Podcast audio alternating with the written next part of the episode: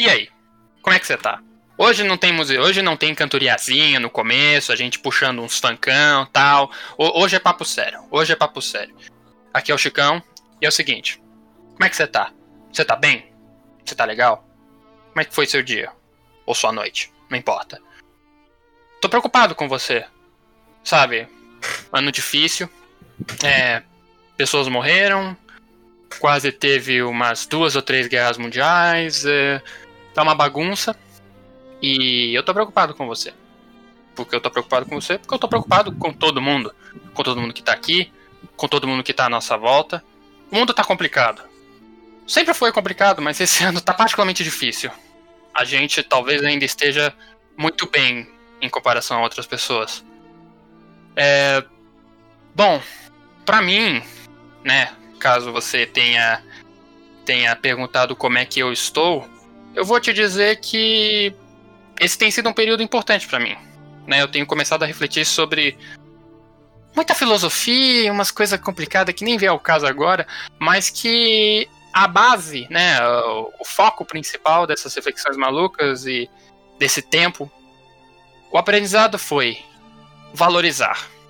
Valorizar as pessoas que ainda estão com a gente, valorizar a nós mesmos e fazer valer o tempo está passando, e como a gente já viu pelas hum, mais de 150 pessoas que perderam a vida nessa pandemia, a vida se perde. Uma hora ela acaba. Então eu vim fazer um pedido para você. Um, aliás, três pedidos. Eu quero pedir para você valorizar mais as pessoas à sua volta. Eu vim pedir para você se valorizar mais e mais e por último, e não menos mais e não menos importante, eu vim pedir para você compartilhar o Não Tem Cash nas redes sociais.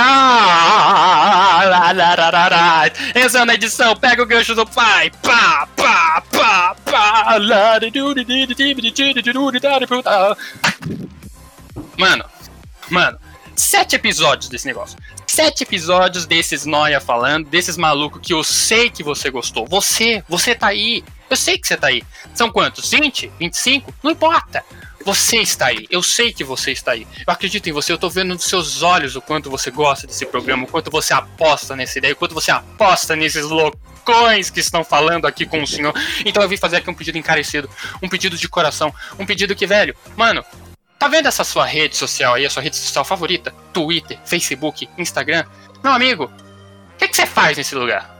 Além de ver foto de pessoas bonitas e, e ficar hateando as coisas e, né, cobrando, comprando briga na internet. O que, que você faz? Você não faz nada. Talvez você até trabalhe, mas dificilmente você faz você faz coisas importantes das suas redes sociais, tipo, ah, 24 horas por dia. Então eu vou fazer aqui um pedido, meu amigo. Você gosta do programa, não gosto? Você gosta do programa, a gente, a gente já, já percebeu que você gosta. Então faz o seguinte, mano. Faz o seguinte, chega num grupão do Face lá, chega num grupão do Face, Safe, tá ligado? Safe, bagulho bom. Você fala o seguinte, ó, ouça não tem cash, bota o link lá e sai correndo. Se quiser botar um comigo curte quem tá lendo, fica à vontade. Mas o importante é, meu amigo. Flood, Flod, nós queremos dominar o mundo. Até minha cachorra tá latindo aqui, meu amigo, porque o bagulho é louco. Nós queremos dominar o mundo. O Não Tem Cast vai dominar o mundo e você vai ajudar. Quem marcar a gente no Instagram, meu amigo, quem marcar a gente no Instagram, eu divulgo no meu perfil pessoal. Meu perfil é milionário, cheio de seguidor? Não, mas o que vale é a intenção, meu amigo. Porque nós vamos dominar o mundo e você vai fazer parte disso. Flode a gente nas redes sociais, é isso, começa o programa. Rama, rama.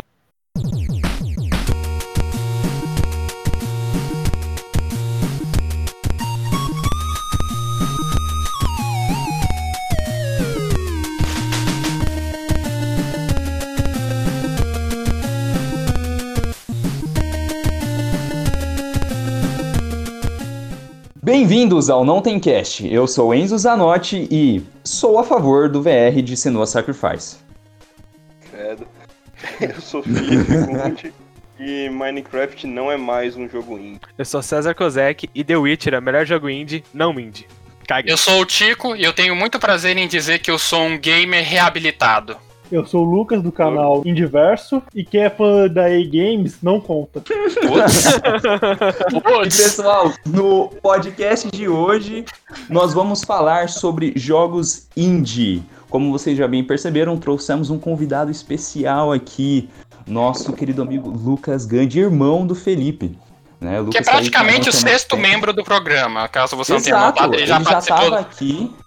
Ele já estava aqui, inclusive, para falar no podcast de Beastars. Dá uma conferida lá, se você ainda não ouviu.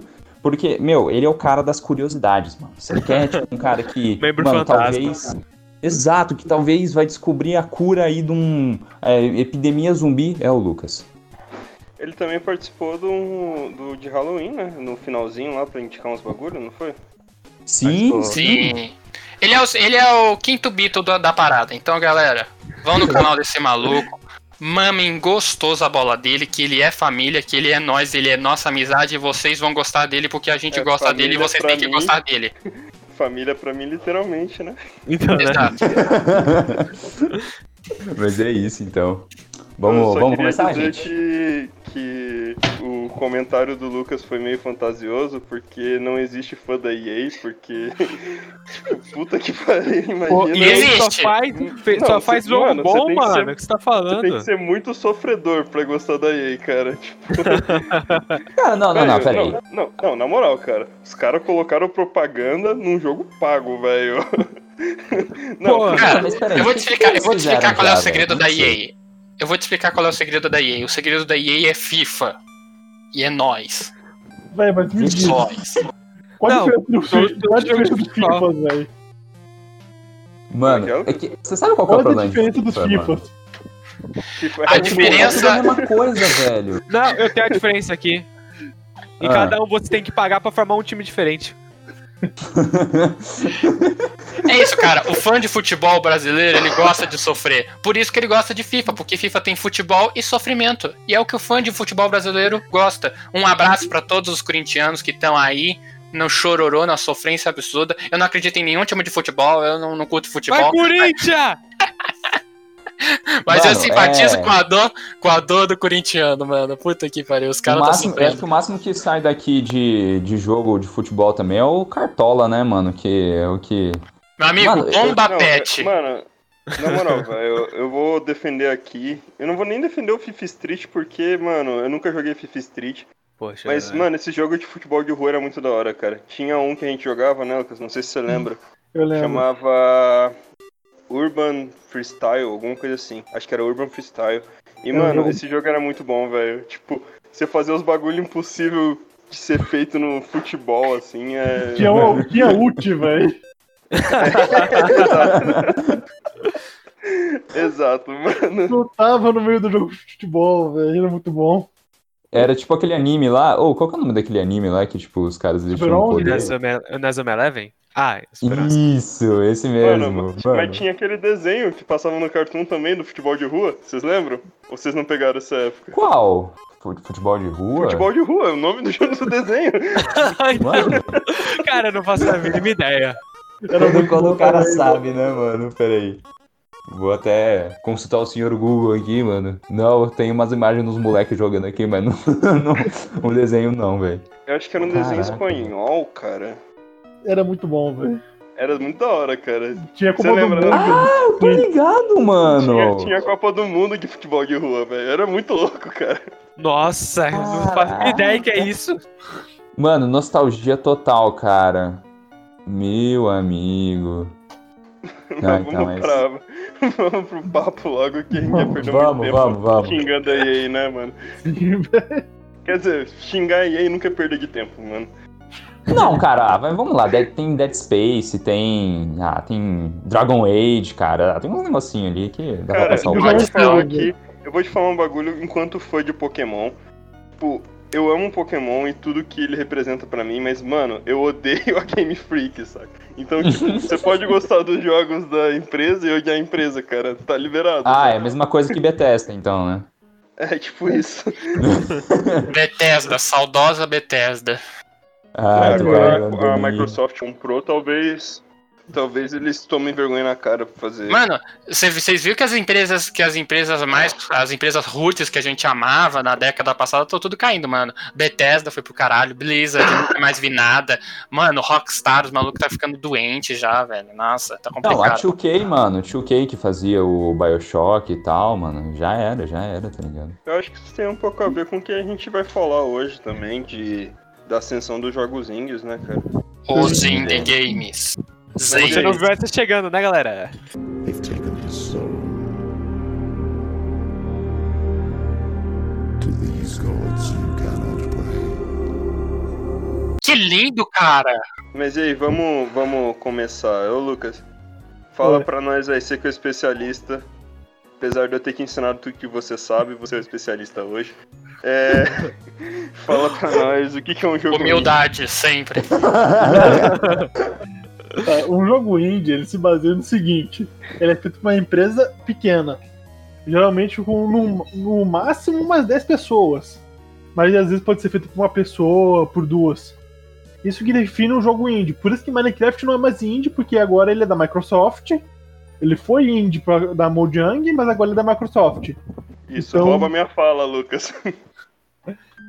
É pra isso que nós estamos aqui, não é mesmo? É, mas, mano, esse detalhe da, do Minecraft, cara, é, querendo ou não, é, ele ainda tem seu peso como jogo indie, né, velho? Tipo, é o que É. jogos indie podem se tornar, sabe? Cara, ele tem um peso na história dos videogames, tá ligado? Exato. O bagulho só não, o bagulho só não bateu Tetris, tá ligado? De tão Uhum. fogo que foi. Eu acho que ele tem o, o peso de não, não necessariamente ter alavancado assim.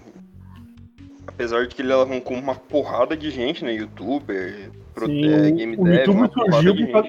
O YouTube surgiu na, na base do Minecraft, velho. Gente, o- vocês lembram o da tríade? idiota O do Monark, Coisa de Nerd e Venom Extreme, mano. Tipo, eu comecei a Nossa, ver o Zangado, velho. tinha uma porrada de gente que surgiu por causa do Minecraft, cara. Uhum. O próprio Selbit, né, mano? Tipo, grande Sim. parte foi por causa disso. Mas o, o grande lance do Minecraft, pra mim. Peraí que eu perdi o ponto. Alzheimer é um problema sério. Procure um médico. É, Mano, mas assim, é que Minecraft ele é um jogo interessante e tal. E ele começou com uma equipe bem pequena e tal, mas eu acho que ele justamente ele não é mais indie, porque primeiro que agora ele tem um recurso, tipo, ilimitado com a Microsoft.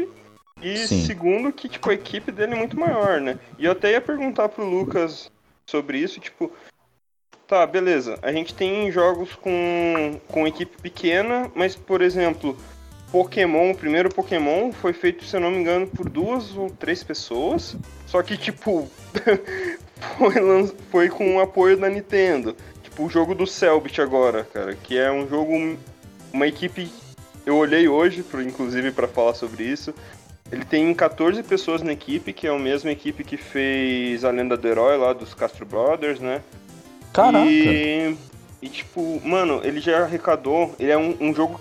Ele tá arrecadando crowdfunding. Se eu não tô enganado, ele arrecadou mais de 2 milhões de reais na campanha do crowdfunding. E ainda não terminou. Eu acho que agora até é Mano. mais, velho. É, eu acho que tá mais, não tá? A essa Mas altura já pegou- deve estar mais, Mano, mano. Cara, sair esse uma, programa. uma semana e pouco Um ele pegou 2 milhões. Mano, um Mas, jogo desse é mano, indie ou tipo, não é, velho? Exato, era isso que eu queria discutir com vocês. Tipo, mano, ele tem uma equipe pequena, 14 pessoas, não é, tipo, grande coisa, saca? Mas, mano, ele Cara, tem um eu vou falar. enorme, cara. É. Mas eu penso assim, eu acho que assim, se a gente se apegar muito a essa realidade, talvez a gente nunca mais possa considerar um jogo dito indie como sendo indie. Porque agora a gente vive no mundo do crowdfunding, tá ligado? Então isso vai ser uma realidade. Não, mas. o ponto aqui, cara- eu penso que. Vou dar uma opinião aqui, tipo. É, Meu mano, ponto aqui é tipo assim. Veja, ele tem dois. Ele tá com esse dinheiro todo. Ele é o jogo do Selbit, beleza. Mas, tipo assim, o que pra mim diferencia bastante do, o, né, os jogos AAA dos jogos indie, mano, é simples. Marca. Um jogo da EA sempre vai ser um jogo da EA. Um jogo da Rockstar sempre vai ser um jogo da Rockstar. Da CD Projekt Red, CD Projekt Red. Porque é a marca, tá ligado? É um negócio que você traz consigo todo um histórico de produções e o consumidor vê isso e fala: caraca, beleza, é uma marca que eu confio, ou não, é uma marca que eu não gosto. Isso traz muito mais peso do que, sei lá, até mesmo o nome do Selbit, que por mais que seja um puta nome É, aqui no BR, Cara, é que o É, RPG é dele assim- maravilhoso. Alavancou pra caramba isso, né, também. E, e outra, sabe o que eu posso falar? É que o Selbit em si, ele já é uma marca. É a marca Selbit, sabe? Tipo, é, eu não sei se ele já tipo, pode ser. criou uma pessoa jurídica e tal, mas querendo ou não, ele já tem uma Tem empresa canal ali, dele, cara. né? Tipo, exato. O canal dele já é uma empresa, né? Eu, eu acho que, tipo, esse negócio da marca. Eu não concordo tanto, saca? Tipo, porque a Microsoft, por exemplo. Porque quando a gente fala de jogos indies, a gente tem que ver duas coisas. A produtora, quem, a equipe que de fato fez, e a distribuidora, cara. Tipo, a Microsoft emprestou a marca dela pra um monte de jogo indie. A Devolver, é um, que é uma das maiores distribuidoras de jogos indie, tipo, tem o selo da Devolver, você já vai ver, não, é um jogo bom e provavelmente é indie, né? Vai que- Hum. E, mas, tipo, esse negócio da marca, cara. Eu, eu vou falar um bagulho aqui que eu acho que vai ser meio con- controverso. Eu tô até com o Google aberto pra dar uma, uma pesquisada, mas é um negócio meio complexo de achar informação, então eu não sei se, se eu vou achar informação tão fácil, cara.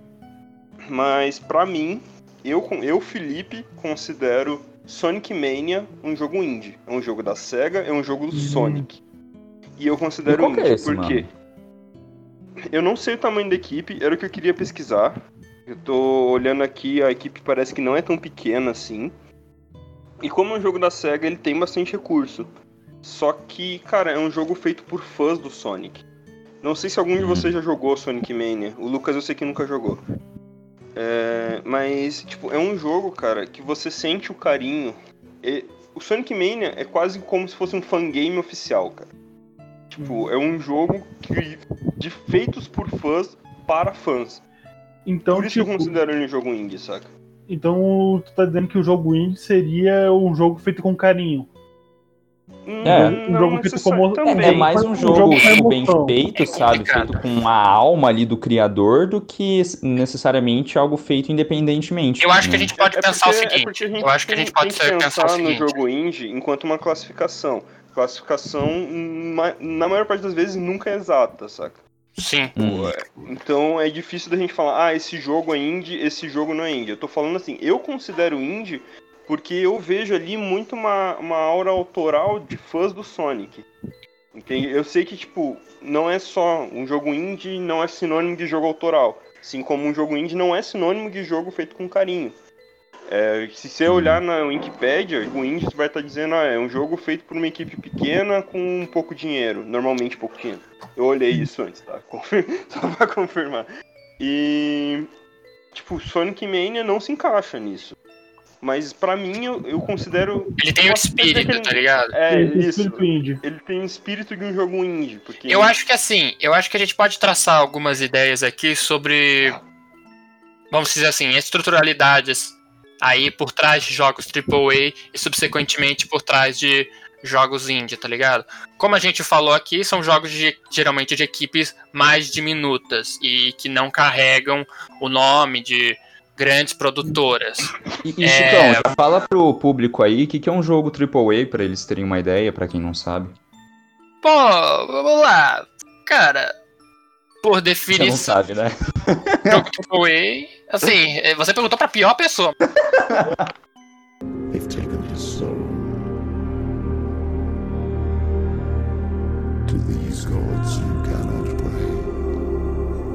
Que lindo, cara! Expliquei Oh, bem. deixa eu só, só fazer uma vírgula aqui pra. Antes da gente prosseguir um pouquinho mais, até porque a gente já prosseguiu pra caralho. O jogo do Selbit, a Ordem Paranormal, tá nesse momento com 2 milhões e 800 mil e 813 mil e 88 no cartaz. Que isso, mano? É quase 3 bi, velho. Mano. Mano, é, é muito dinheiro, cara. Cara, é E- que, e, tipo, eu- ainda tem o 3 quê? bi não, Tipo, 3 mi, né? É. Ainda tem 30 dias restantes da meta, então, tipo, provavelmente vai pra 3 Vai bi, pros mano. três. Vai pros três Pra tranquilo. 3 bi, no caso. 3 bi não, né, mano? 3 bi. É, pelo amor Cara, de Deus. Se fosse Mas 3 imagina- Caralho. Tá bravo. já, né? lança, já lança uma franquia, tá ligado? Não, co compra o Brasil, mano, pelo não, amor. eu não, tá sei, eu não sei se vocês viram, mas ele já tá prometendo uma DLC aqui, mano. Já, não, já um monte de coisa já. Já liberou um monte de É, coisa. é, tem a meta, a meta estendida, inclusive isso é meio perigoso até, né? Que tipo, o jogo nem tá Exato. feito e já estão prometendo uma DLC, cara. Puta que pariu. É que nem a. Netflix, já fecha três tem- temporadas da série só porque o pessoal tá vendo. Tipo, Então. pelo, pelo menos tá falando da série, tá ligado? Cara, é porque, tipo, ele tinha pedido o quê? Meio, mil, meio milhão só? E, tipo, Mil Tá. milhão não existe. meio milhão. Meio milhão. Aí, meio tipo, porra. milhão, meio grande milho. Cara, é que também, mano, eu, eu, eu tô assistindo o RPG do Cybert faz tempo já. Tipo, ele pega por live, tipo, uns 70 mil, tá ligado? Então. Caraca. Caralho. Na live do RPG, no caso. Pera aí, mas se- 70 mil views ou 70 mil de dinheiro, cara? Não, views, pelo amor de Ah, Deus. tá. Não, mas Caralho, peraí. É, ô, ô César. Ô César, é 70 mil na live online, né? Assistindo ali em tempo real. E depois, quantos views que ele pega? O, o Master Google pode falar pra gente, calma aí. Pesquisa aí então, mano. Porque. Virou podcast do RPG do Sabt, velho. Cara, Pô, O te comprou O ali. RPG do é maravilhoso, mano. Mano, sabe o que, que eu tenho em mente, assim, velho? Que pra um jogo ser indie, ele não pode ser, assim, numa, numa vibe industrial, sabe? Ele não pode ser um produto industrializado. Que eu acho que é o que acontece, ah, por exemplo, na saga Assassin's Creed, tá ligado? Que, tipo, Nossa, todo ano mexeu na um ferida. jogo... Mexeu na ferida, ano- agora eu vou chorar. todo ano tem que ter um jogo novo do Assassin's Creed, cara. E, tipo, não necessa- necessariamente é, vai ser um jogo bom, um jogo que capta a verdadeira essência, que eu acho que, tipo, já foi pro saco há muito tempo. É, né? não, tá agora é falando, RPG. então, o- Você tá falando que um Creed. jogo indie, ele seria um jogo que não visa lucro? Não, não necessariamente não visa Hum, lucro, mas Não, que é, é uma que é questão de feito- assim. não é tipo um caça-níquel. É Eu, eu vou deixar. Exato, exato, exato. É tipo, o jogo, ele. Não, ele não foi feito só por fazer pra vender, sabe? Tipo, eles tiveram um propósito ali em fazer o jogo, entendeu? É, Então, tem, tem ali uma inspiração, eu creio que ah, é o uso da criatividade ali do cara, ó, eu quero fazer um jogo aqui que vai desenvolver isso daqui, sabe? Bem elaborado, assim, sabe? Não é, não é pensando diretamente... Vamos lá, vamos lá. Deixa eu. é, é, Eu tinha, que, eu tinha que tentar desenvolver qual é a definição de um jogo AAA. Vai lá, Então- então, vai lá. Então, ah, não, eu acho importante pegar essa deixa até pra talvez a gente traçar paralelos pra talvez desvendar o que é um jogo indie. Tá bom. O que que é um Sim. jogo AAA? Vamos lá. É um jogo feito com um orçamento. Mano, é, pelo menos uns 30 vezes o Selbit. Uns 30 vezes o Selbit. Que tem o aval de, de, de alguma grande empresa, seja ela produtora ou distribuidora que, e que eu acho que o, o que mais diferencia, meu amigo, é a questão que você falou do, do industrializado. Porque, claro, é, os jogos, eles são arte. Né? Assim, mesmo um Assassin's Creed, um Call of Duty da vida, eles são arte. Tem um trabalho cuidadoso de artistas por trás. Então, quando a gente fala que é industrializado, não significa que não existe carinho. Mas a industrialização se faz principalmente porque nesses, nos jogos AAA sempre tem uma equipe de engravatados com maletas cheias de dinheiro e contratos e coisas malucas assim. E eles definem o que? Vamos chamar assim, plano de franquia. Os jogos AAA, acima de tudo, eles são pensados para, por si só, serem já uma marca muito grande. Sabe, tipo, eles fazem os jogos já Entendi. pensando em quê? Em vender camiseta, em vender bonequinho, em vender DLC, em, ve- em talvez fazer filme, né?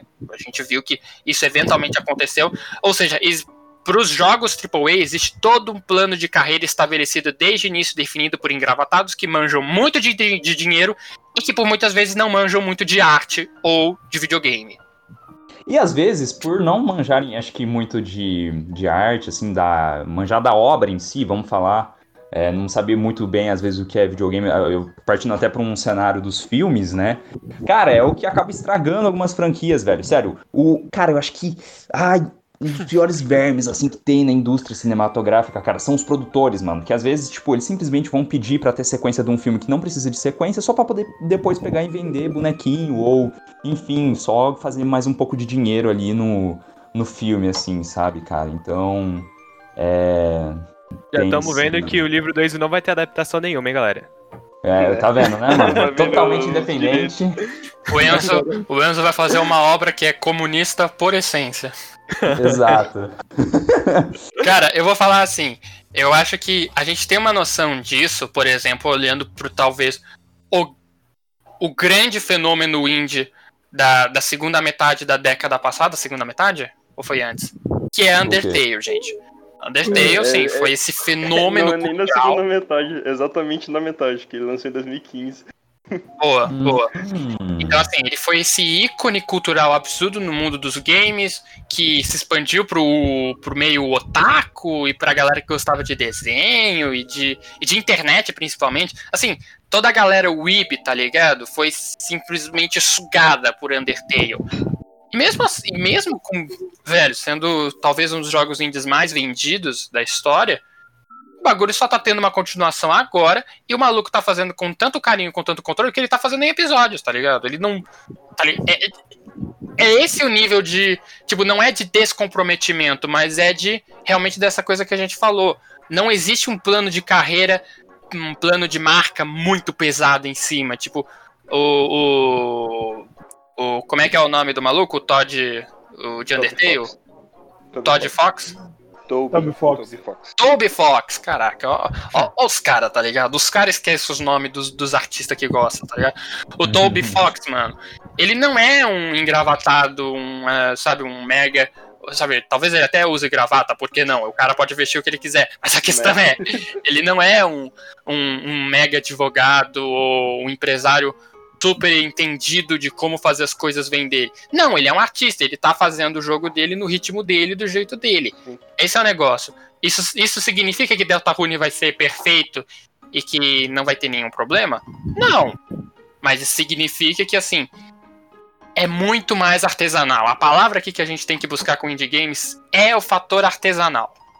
Eu Eu, penso. eu acho que eu acho que essa é a palavra mesmo, tipo, artesanal. Eu. Vocês já jogaram? Todo mundo aqui já jogou Undertale?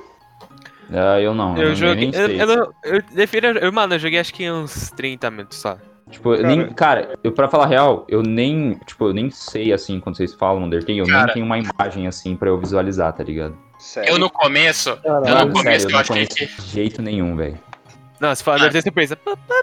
Galera, galera, eu vou falar assim. Eu acho que no começo eu ia falar que eu não lembrava se tinha jogado Undertale. Porque isso acontece, né? Às vezes você joga jogos e não lembra. Mas agora eu tava pensando aqui. Eu nunca joguei Undertale. Nossa, o cara tá falando um monte de jogo. Não, porque é uma obra de arte. Cara, maravilhoso. Melhor maravilhoso. Eu, eu confirmo vida. tudo que o, que o Chicão falou, velho. É uma obra de arte sim, mano. Undertale é maravilhoso, cara. Mas velho. essa foi foda. tá ligado aqueles caras? Sou eu. Ó, Velho, aqui ó, eu joguei Undertale recentemente pra fazer um vídeo. E uma coisa, eu adorei jogar Undertale, velho. Tanto que eu zerei, eu zerei dos, dos dois dos três finais. É porque o terceiro final não dá O pra zerar, não, velho. não dá, É, é proibido. O que só zera Ah, peraí, aquele. o jogo... Tem que é, matar uma geral. ideia, é, story, é Storytale o, o estilo Não. de jogo? Tipo, É RPG. você... Ele é um RPG com, misturado com Bullet Hell, cara. Ele é, é bem inovador, pra falar a verdade, mano. O- A Tipo, mecânica de tanto na batalha dele é mecânica muito quanto boa. na história, né, velho? Né, Lucas? Sim. Cara, esse Uhum. jogo foi inovador em Jogo vários sentidos. E ele foi a primeira vez que um jogo indie teve no Highlights, né? Foi a primeira vez que um jogo in- que um jogo feito com uma pessoa assim teve um Não, Um não Strong. foi, velho. Teve Cave Não, teve- Story antes. Teve história não foi tão estrondoso quanto Undertale, velho. Mano, Cave Story inspirou o Undertale, porra. Ele inspirou, mas ele não foi tão estrondoso. Mano, a, a questão é, sem Cave Story a gente não teria Undertale. E É, tem Cave- muita. Eu, eu sem não sei se vocês conhecem Cave Story, cara. É, tem Não. Modern também. Modern, É, velho. é- é que, tipo assim, tem esse jogo, Cave Story, que foi feito por uma pessoa. Ele foi, tipo, acho que o primeiro grande indie, assim, da. Estourou na internet, sabe? Ele foi feito por um, um japonês maluco lá, que eu não lembro o nome agora. Mas ele. E tipo, ele ganhou depois de um tempo, um- depois de Undertale principalmente, muita visibilidade, sabe? E teve uma galera foi de Undertale falando que, tipo, que Cave Story tinha copiado Undertale, sendo que foi meio que o contrário, sabe? É o pessoal não entende, velho. Mas, cara, Mas. ah, eu ia desenvolver algum ponto com Cave Story. Mas eu esqueci. Mano, assim, eu tô olhando aqui o jogo aqui, Ô, cara. Felipe, hoje a memória tá ó, ruim. Só perguntando aqui, é um jogo que, assim, ele lembra muito aquele, aquela visão ali do, do Pokémon, que você tem que ah, ir andando assim e falando com os personagens? É mais ou menos isso, cara. É, é que, tipo assim, ele é um jogo de. Mano, eu acho, eu acho que a melhor definição de Undertale seria um jogo de relacionamento com um RPG com Bullet Hell. Seria tipo você misturar, sei lá, é, Touhou com Mother, Mother, o Mother 2, né, que é o Earthbound, e sei lá, um, um jogo de daqueles de encontro, porque literalmente o Lucas não vai me deixar mentir, Lucas tem três partes que tem encontro no jogo, não é? são duas. encontro rom... Não, pô, tem três, o Papyrus. Não, Papyrus e a Alphys. E a Sim. Undyne, caralho. A Undyne, ela faz parte do, do encontro da Alphys. Não, o- quando a gente vai pra casa dela. Mas não é um, tipo, não é encontro, é uma É reunião do Não, lado. não é um encontro romântico, mas é um encontro. Não é um dating, tá ligado? Não, É que É, eu tô não, falando mas o Papyrus até chama de date. É, não, o o Papyrus, mano, você que eu tô- cata o Papyrus, olha É que que eu tô coisa. falando, velho. É que o jogo tem um date mode. Como assim, date mode? Mano, Tu não lembra, velho? cara, eu tô tendo uma visão muito errada Ah, desse tá, jogo, tá. Tem um date mode, Cara, é o velho. seguinte. O, o diferencial de Undertale pra mim é que basicamente o bagulho é tão inovador e sensível que basicamente. Que, velho, a, a, a storytelling do bagulho, o roteiro, é uma, meta, é uma metalinguagem pra jogos de RPG onde você vai matando os mobs e, e farmando. E é uma crítica a tudo isso, tá ligado? Porque o final correto, o final bom, você sai é, feliz e sem nenhum trauma, é o final onde você, mano, faz amor e não guerra. Como é que você não é um é, jogo é justamente o final que você sai catando todo mundo, né? É, e que, tipo, no jogo, velho, Não, não, não é esse tipo de jogo. Não é esse tipo de jogo. Por Você isso faz- foi baseado Não, no japonês é, é o maluco, final né? que tem os encontros, né? tipo, É, mas cara, você é uma criança sem gênero. Então. Mano, eu É, tô tem- muito tem pensando, cara, que é um isso, daqueles. Aqueles jogos, tá ligado? Que tipo, quando você tá, sei lá, indo ver um filme é, pirata, tá ligado? Aparece aqueles anúncios, ah, vem jogar esse jogo. Você... Não, não, cara. É, é porque, tipo assim, qual que é o grande lance, cara? O Undertale é um RPG em que você não precisa matar os monstros. Tipo, você Hum. mata se você quiser, você deixa eles vivos se você quiser, saca? Tipo, essa é a ideia, mano. Sim, você tem que. E a partir disso, ele ele vai desenvolvendo a história dele meio que em cima disso mesmo, saca? Da possibilidade de matar ou não. O- só que pra mim, o- a coisa mais inovadora de Undertale, que é uma das mais esquecidas, é justamente a, a jogabilidade, cara. Porque, mano, jogabilidade de Undertale é um negócio sensacional, cara. Eu nunca vi nada igual, velho. Tipo, Sim, só em, Cara- tipo, jogos Bullet Hell, mas usada É. da forma que ele usou, saca? Mano, eu nunca vi nada parecido, cara. Só Cara- depois de Undertale, né? o... a mecânica de batalha desse jogo é muito incrível. Porque, tipo, enquanto no, no, em, nos RPG normal, velho, tu tem. Tu escolhe o teu grupo, tu escolhe o ataque. Tu vai. no Undertale, tu vai flertar com o maluco. Tu vai abraçar, flexionar os músculos. Tipo, tem, E- tem Sai do Justo. É E tipo um negócio que- com uma pegada, uma veia cômica muito forte, que se comunica com o que eu falei da metalinguagem, que é uma crítica e tal. Mas e, e o, e o grande diferença, e, e o negócio interessante é que, velho, tudo isso que eu falei de metalinguagem, o Toby podia jogar no lixo se ele fizesse a free, ou, ou, ou e freeze, que sei lá, não sei qual seria o gênero correto de usar, de repente um gênero neutro aí, mas tipo, tipo, a criança, tá ligado? Tipo, ela não tem, ela não desenvolve nenhuma grande habilidade, ela tem uma faca, E ela tem que, tipo, e fica subentendido que quando você tá lutando sério, mano, tudo que você pode fazer é dar facada nos malucos. E daí, mano, os malucos têm uns poder cósmico absurdo, lança umas lanças, magia, os caralho, o Senza é tipo um- uma divindade o bagulho, tá ligado? Ele levanta os, os Gaster Blaster e começa a dar tiro atômico em você, uns negócios absurdos. E basicamente, velho, você tem que se virar, tá ligado? Tipo, o momento de luta, velho, é muito mais a, a criança usando de sagacidade do que de poder e força, sabe? Tipo, Sim. você não é Sim, poderoso Você no jogo. desviando dos Cara, ataques, e o né, interessante. basicamente. O interessante do Tanto Under... faz se você acerta o ataque, o negócio é desviar. Cara, o interessante desse jogo é que ainda falam que o ser humano é mais poderoso que os monstros.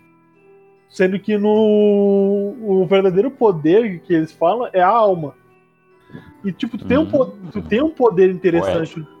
Tu tem um poder Não, interessante. o, o poder que eles falam não é determinação, Lucas.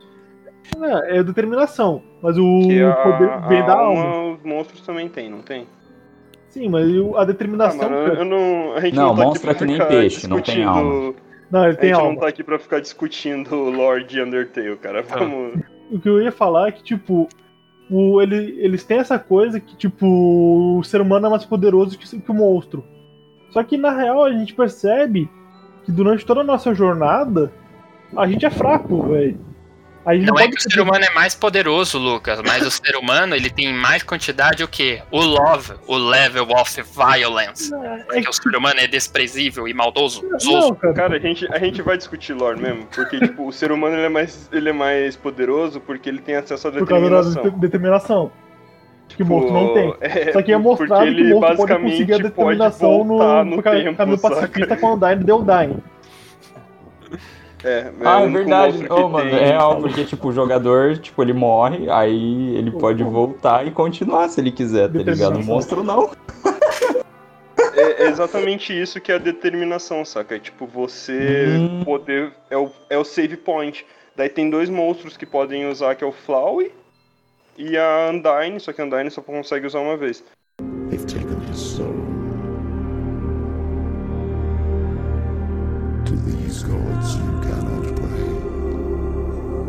Lindo, cara!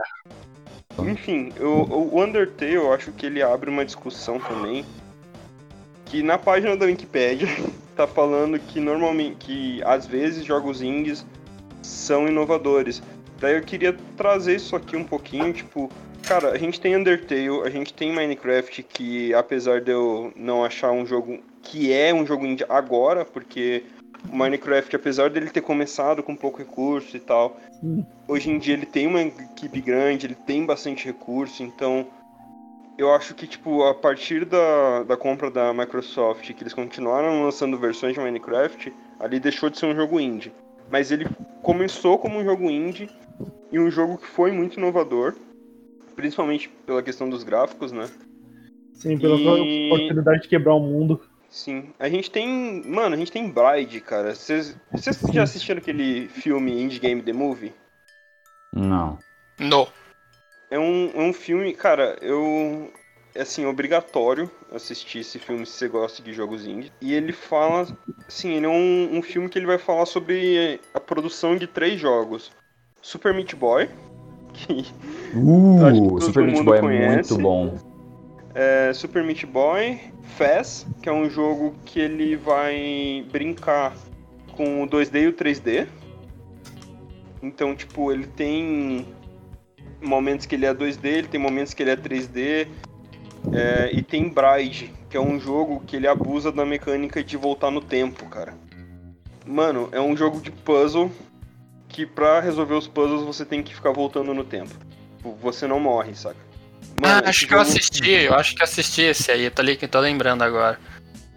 É, e tipo, ele vai falar bastante sobre a produção. Faz muito tempo que eu assisti. Eu, eu até queria assistir antes de gravar esse podcast, mas eu não, acabei não conseguindo.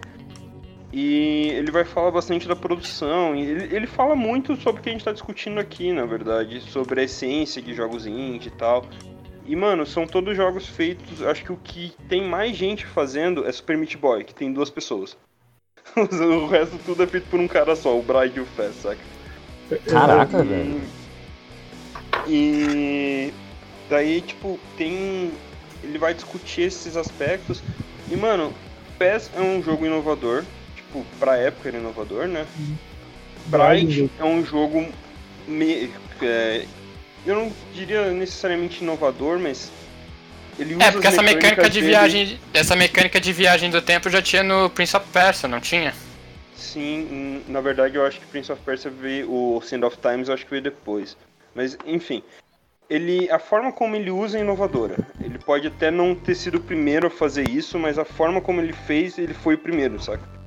E Super Meat Boy, eu acho que em certos aspectos dá pra considerar ele inovador também. Tipo, ele é um- diferente do que a gente tinha na época, né?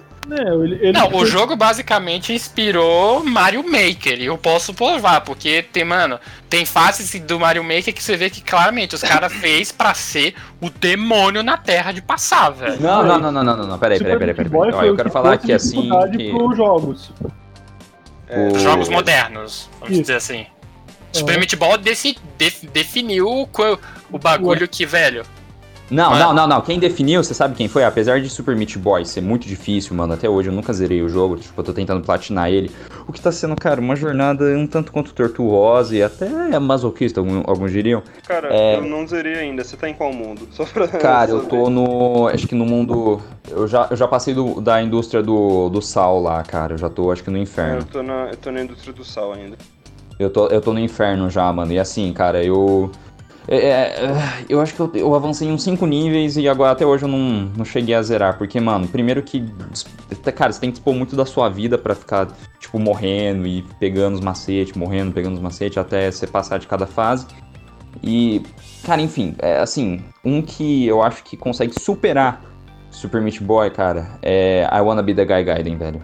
Nossa, Nossa senhora. É, é Nossa senhora. Ô, Guy- na moral, sadomasoquistas de plantão, chamem o Enzão, nosso queridíssimo Grime, né? Porque o maluco, o maluco gosta de sofrer. Cara, deixa eu Caraca, te fazer mano, uma eu já- pergunta. eu já entreguei Você aqui, Você tá mano. falando da, do Super Guy, uh, I Wanna Be the Guy ou é... Caralho. Você tá falando do primeiro ou do segundo? Cara, eu acho que o primeiro, Porque velho. o Gaiden teve é o segundo. O Gaiden é o segundo. Né, Lucas? É, mano, é aquele lá que você começa, tipo, a fase, você dá dois passos você já morre, tá ligado? Deixa eu ver aqui. Vamos Eu acho que é o segundo, o Be the Guy Eu- Gaiden. eu- Porque o eu Gaiden, ele vem justamente do Ninja Gaiden, saca? Sim. Ah, então, é. É isso mesmo. Que... Mano, o Super Meat Boy... Eu não sei qual que veio primeiro. É que eu não, não, não gosto muito de I Wanna Be the Guy, cara. Cara, É, porque, cara, aquele apesar jogo ali você joga pra sofrer, velho, tipo... Eu, eu sei que o, que o Super Meat Boy vem em 2011. Lucas, você tá pesquisando aí? Tô, tô pesquisando. Tá, então me fala o ano de, de I Wanna Be the Guy. 2007. então o I Wanna na Be Big Guy é 2007. Hum, O Gaiden. Super Google salvando nossas vidas. Deixa eu ver o do Gaiden. é, o esse é o Wanna Be Google, the Guy, Google o primeiro. patrocina nós, Google. É. Eu sei que você já, tipo, tem acesso a todas as nossas informações, então pelo menos dá dinheiro pra gente. Caralho. Se, ó, se amanhã eu amanhecer morto, foi por causa que eu mandei essa aqui, tá, gente? Mas, enfim, é... O Super Meat Boy, ele popularizou bastante isso daí, né? O, também. Do quê? O da questão da dificuldade. E ele é, ele é inovador, pela, eu acho que pela forma como ele traz o, o, o, o level design. Tipo, ele é um jogo difícil, mas você pode pular as fases se você não estiver conseguindo, sabe? É, sim, mas é só que. Você sabe que eu acho que o negócio que o Meat Boy ganha, cara, é porque é escrachado o jogo, tá ligado, mano? Você é um, tipo, um garoto de carne que tem que salvar uma mina rosa de um. Um maluco que, tipo, tá te mostrando o dedo do meio, dando tapa na sua cara. Mano, Você tipo, é muito engraçado, que esse cara. maluco é um feto, né, mano? O quê? Não, você tá de zoeira, o velho. vilão. É sério? Ele é um feto no pote. Vou- assim, eu vou falar assim, eu, eu vou, vou- lançar aqui um comentário já entrando no tópico se jogos indies são mais acessíveis, cara. Eu vou, eu vou lançar aqui uma pequeníssima polêmica que não foi, que não foi levantada por mim, porque como vocês sabem, eu, não- eu sou um cara extremamente pouco original. Tudo que eu falo, algum youtuber já falou, mas assim, Senhor Wirso, da Colônia Contra-Ataca, barra Cartuchito, é, comentou recentemente na série de Crash 4 que eles estão que eles estão fazendo, que é a seguinte: o que tem de jogo indie hoje em dia, especialmente depois dessa, dessa, dessa hype de Super Meat Boy e tal, meu amigo, o que que tem de jogo indie hoje em dia que tá sendo difícil, mano, os jogos tá sendo incoerentemente difícil e o argumento é ah, estamos emulando a experiência dos jogos retrô, que eram muito difíceis. Meu amigo, os caras tá fazendo. Os caras estão tentando fazer jogo que é, é Souls-like, tá ligado? Jogo nível de dificuldade de Dark Souls. Pô, como é que é retrô, mano? Os jogos retrô não era isso tudo, velho. Não, Os não, não, não, ô Chicão. era Não, Os assim, caras tá, os cara tá, os cara tá viajando, os caras tá viajando, mano. não, não, não, Chicão, era, era, quando- mano, quando era fala- desumano, velho. Não, peraí, vamos, vamos, vamos conversar que nem gente grande aqui. Quando a gente fala de, de um jogo difícil por ele ser retrô, eu, eu penso em, por exemplo, The Messenger. Vocês já jogaram The Messenger? Ou já Não. ouviram falar de The Sim, Messenger? eu, eu, eu não- eu não joguei, mas eu vi sério, eu conheço The Messenger. The Messenger é mais fiel ao, ao bagulho retrô mesmo. É que The Messenger é tipo. The Messenger é o Ninja Gaiden 2, dá pra chamar assim. Sim, basicamente. Tipo, a É o Ninja ideia de. Gaiden antes de- da, na realidade em que Ninja Gaiden não deu errado. É, não dá pra chamar. Não dá pra dizer que Ninja Gaiden deu errado, né, cara? Ah, meu amigo. Mas, mas tipo assim, a É ideia. um erro por si só, né? Mas é eu que, que tipo, deu Quando a gente fala de, de jogos dos jogos retrô, são difíceis. Principalmente eu acho que quando a gente fala aí de Super Ghosts and Ghosts. Ghosts and Ghosts ou Ghosts and Goblins? É Ghost Sei and. Goblins primeiro. Ghosts and Goblins, né? Que É. esse jogo. Mano, eu vou chamar esse jogo de lixo porque eu não consegui já zerar essa merda, porque é difícil pra caralho. Tipo, mano, eu não sei se vocês sabem da sacanagem que esse jogo fez, que pra você liberar o final verdadeiro você precisa zerar ele duas vezes. Nossa, real? Caralho. Eu E a tô é usando droga. Isso é não existe, difícil. velho. Isso não É que, existe, mano. Quando tu Mas, zera tipo, ele, ele o que, diz que acontece? Que é, é uma, é uma ilusão do capeta. Daí você precisa passar por tudo de novo. né? Sim, né? Meu amigo. Ele se Mas, tipo, quando a gente pega esses jogos, cara, é, eles eram difíceis por quê? Porque a gente tinha um cartucho extremamente limitado e a gente, tipo, não podia fazer um jogo que se zerasse em meia hora, cara. Então, tipo, o que, que eles faziam? Faziam um jogo que tinha uma campanha, assim, de uma, duas horas, ou um pouquinho menos, às vezes, e fazia difícil pra cacete, mano. Porque daí, de duas horas, você vai zerar em, tipo, cinco, seis ou mais, saca? Então, Cara, mas eu, eu entendo, eu entendo o argumento e eu concordo. Não, eu eu não terminei meu argumento ainda, cara. Não, é que assim. Ah, tem mais? primeiro, primeiro eu tô explicando o porquê que os jogos antigos eram difíceis. Daí, tipo, a gente pega hoje em dia jogos, por exemplo, o The Messenger. O The Ah. Messenger, ele quer emular um jogo não só da era dos 8 bits, como da era dos 16 bits também. Esse jogo é sensacional, cara. Na moral, eu passei raiva, eu titei pra caralho, xinguei os desenvolvedores até não poder mais, mas esse jogo é muito bom, cara. Então, É o ódio do É. amor. é, o ódio do amor. Eu só não gostei da, da DLC, realmente não. Da DLC. Qual jogo mesmo que eu não vi? The Messenger. Ah, Ah, parece ser bonitinho o jogo. véi, E ele tem uma mecânica muito legal, cara, de. de, de viagem no tempo. É de, via- de viagem no tempo, que altera o gráfico de 8 pra 16 bits. Cara, esse Olha jogo. só. Ele mistura, ele mistura os tipos de gráfico, é muito louco. Sim, É esse legal. jogo é muito bom, velho. O outro jogo que eu acho que, Ah. tipo, é, é difícil pra caramba, velho. Isso aqui é muito bom.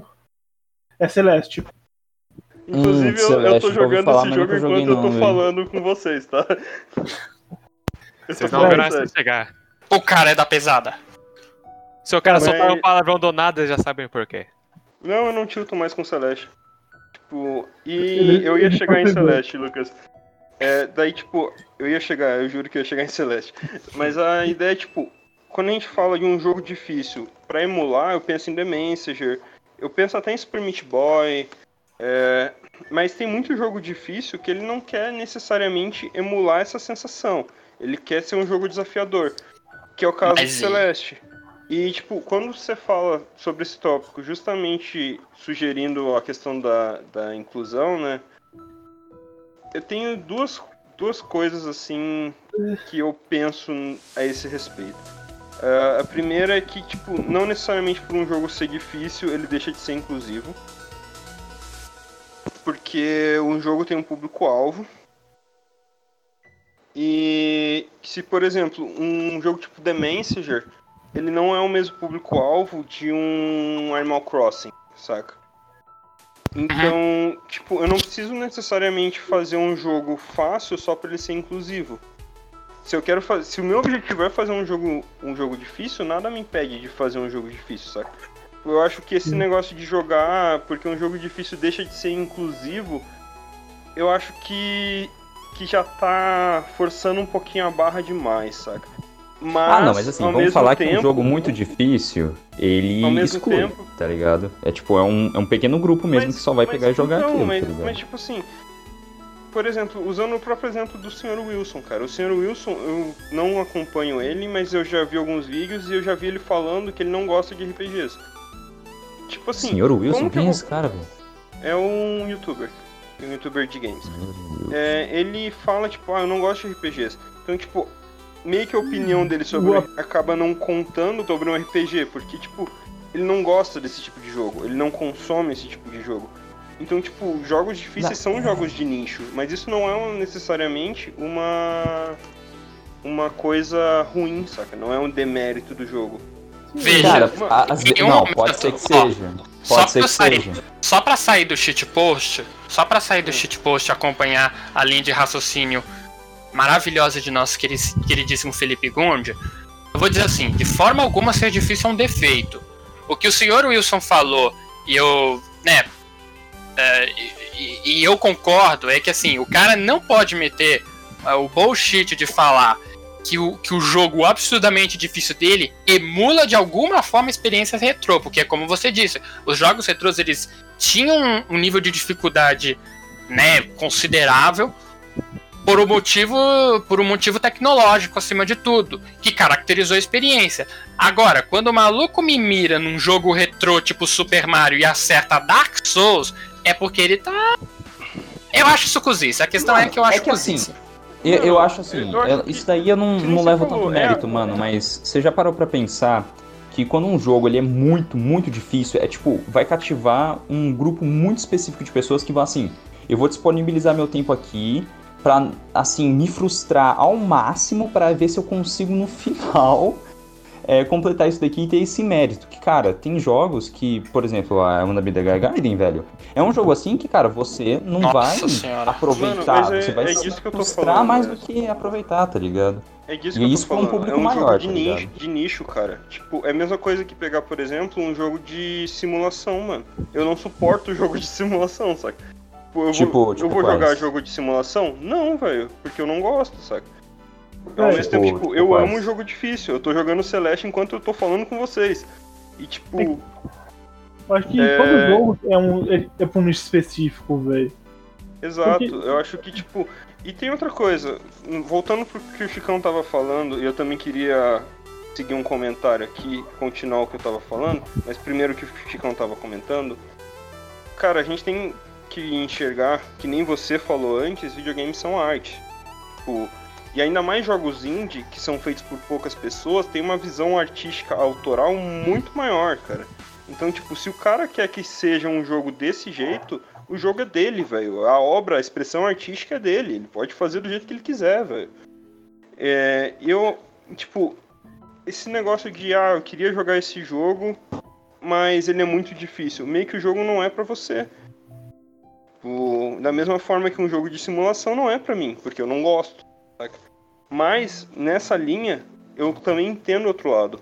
Porque, tipo, tem, por exemplo, você pode querer jogar The Messenger, achar um jogo com uma proposta super foda e querer jogar e não conseguir por causa da dificuldade, porque ele é bem dificinho, pra falar a verdade. Uhum. Mas é, tem desenvolvedores, daí é uma questão de responsabilidade mesmo, que tem, por exemplo, o Assist Mode.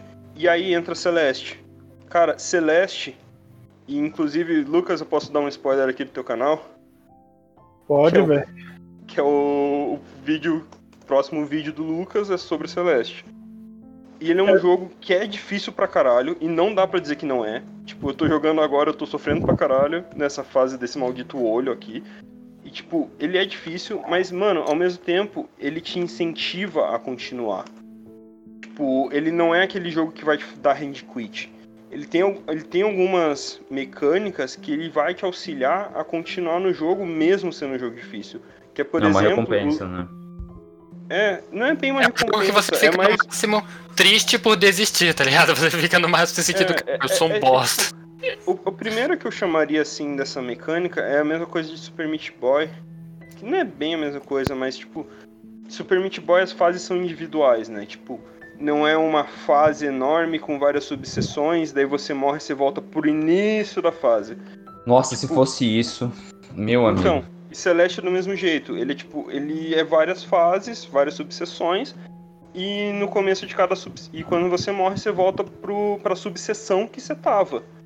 Então, Uhum. tipo, você volta pro pra fase que você tava, não pro começo do capítulo. E, mano, isso ajuda pra caralho, velho.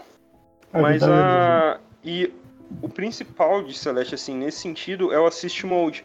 Mano, ele tem um modo que você pode iniciar o jogo nesse modo, tipo, ele, você não consegue botar no início do jogo assim. Você tem que iniciar o jogo dessa forma, o seu save dessa forma, mas dá pra você fazer isso, que importa.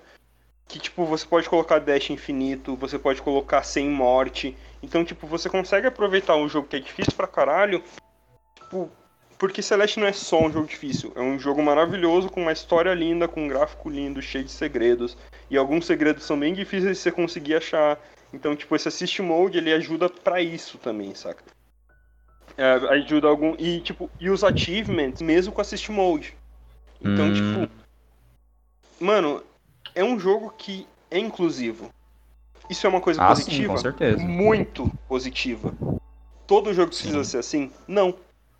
Porque é uma visão artística. Os, É, exato, mas só que, cara, quando você concorda comigo que assim, né, um jogo como esse, tá ligado? Que ainda assim tem uma história, né? Eu acho que é importante ressaltar isso, né? O, quando o cara tá fazendo ali, ele quer que o jogador ele usufrua da, da história. Então ele não pode também fazer uma, uma jogabilidade ali, uma mecânica muito difícil, senão ele impede o usuário Mas é- de é pegar e falando, desfrutar da história. Sabe? Que é assim, cara- eu acho que é o que meio que acontece, assim.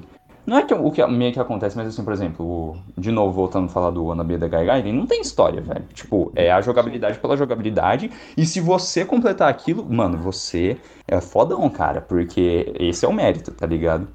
E Sim, mas- é, um, é de um nicho, cara, muito específico, tá Mas ligado? é justamente isso que eu tô falando. Tipo, quando a gente fala em jogos, em visão artística, a gente tá falando de uma experiência.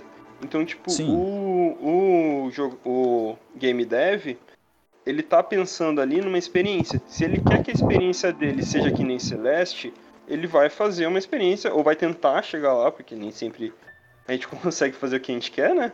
Mas ele vai tentar uma experiência que nem Celeste. Se ele quer que seja uma coisa tipo a Wannabe The Guy Gaiden, ou a Wannabe The Guy, ele vai fazer uma coisa tipo a Wannabe The Guy. É, Tipo, uma coisa que eu não concordo muito, daí eu já acho que entra na cozice, é aqueles negócios de humilhação, saca? Tipo, que nem, apesar de eu ter rasgado uma seda pra The Messenger aqui, The Messenger tem isso e é um dos piores pontos do jogo pra mim, saca? Que quando você morre ele fala, tipo, ah, você tá jogando com seus pés e não sei o que, tipo, mano, Ai, cara, isso é uma é- merda, cara, tipo, Desestimula o É pra você dar rage kit, Mano, né, mano? Exato. Mas, tipo, é faz parte da Doom experiência que eles também, né? planejaram, cara. Enquanto Doom- Celeste você tem. Você tem. Mas, tipo, Celeste é um jogo muito superior. É muito melhor que, tipo, é o meu jogo favorito, cara. É, tipo, é, é muito melhor que quase tudo que eu joguei na minha vida. Hum. Mas. Esse, e, e essa parte da inclusão faz parte disso. Só que você não precisa disso pra ter um jogo bom. Undertale, cara. Mano, Undertale é um jogo difícil pra caralho, velho. E é tipo o segundo melhor jogo que eu joguei na minha vida, saca? Sim. Ah, Cara, eu ele, não tipo, eu posso falar Essa mim. dificuldade em difícil. Undertale faz muita Confio, parte, confio. faz muito parte da experiência também, né, Lucas? Sim, sim, cara, quando a luta com Asgore, que é o chefão final do jogo, é, o- é um dos, né? Cara, é extremamente difícil. Mas é. Cara, é muito bom. o Sans, mano. Cara, a luta contra o Ziriel, que eu acho a luta mais bonita do jogo. Cara, o jeito que ela te trata, que tipo, tu morre, mas tu tem determinação pra continuar, Sim. é, E é muito daí eu acho que a bom. luta do Asriel e até a do, do Flowey entra um pouquinho nesse lance da, da inclusão, nessa questão de dificuldade. É, sobre. Porque, tipo, a do Flowey tem o, o save lá, né, mano? Que ele começa usando contra você, mas conforme você vai progredindo, você consegue usar a seu favor. E a do Asriel, mano, tem tipo esse lance da determinação que é maravilhoso, né? Sim, e cara. entra um pouquinho nisso. Mas, tipo, a experiência completa de Undertale não tá completa Sim, sem a rota genocida, por exemplo. Ah, sim. Então não, Ah, não tá e completa sem- nisso, nessa questão da dificuldade, ô César, não sei se você lembra, cara, que a gente tava conversando um dia sobre, acho que, acho que os jogos que tem na Game Pass e tal, né? E aí acho que a gente tava falando de Darksiders 3, né? Eu, tipo, cara, te perguntei se valia a pena jogar ou não. Cara, o César comentou um negócio ali que, assim, eu fiquei, ah, assim, me desmotivou de querer jogar o jogo, ainda mais porque o, o Darksiders 3, pelo que ele me disse, é um hack and slash, tá ligado? Então, tipo, mano, é sair matando inimigo atrás de inimigo e, tipo, tem que ter um desafio ali, né? Porque, cara, se o jogo lhe vive disso, ele não te dá desafio, não tem por que você querer jogar, né, velho? Se, sei lá, a história não compensa também, eu acho que.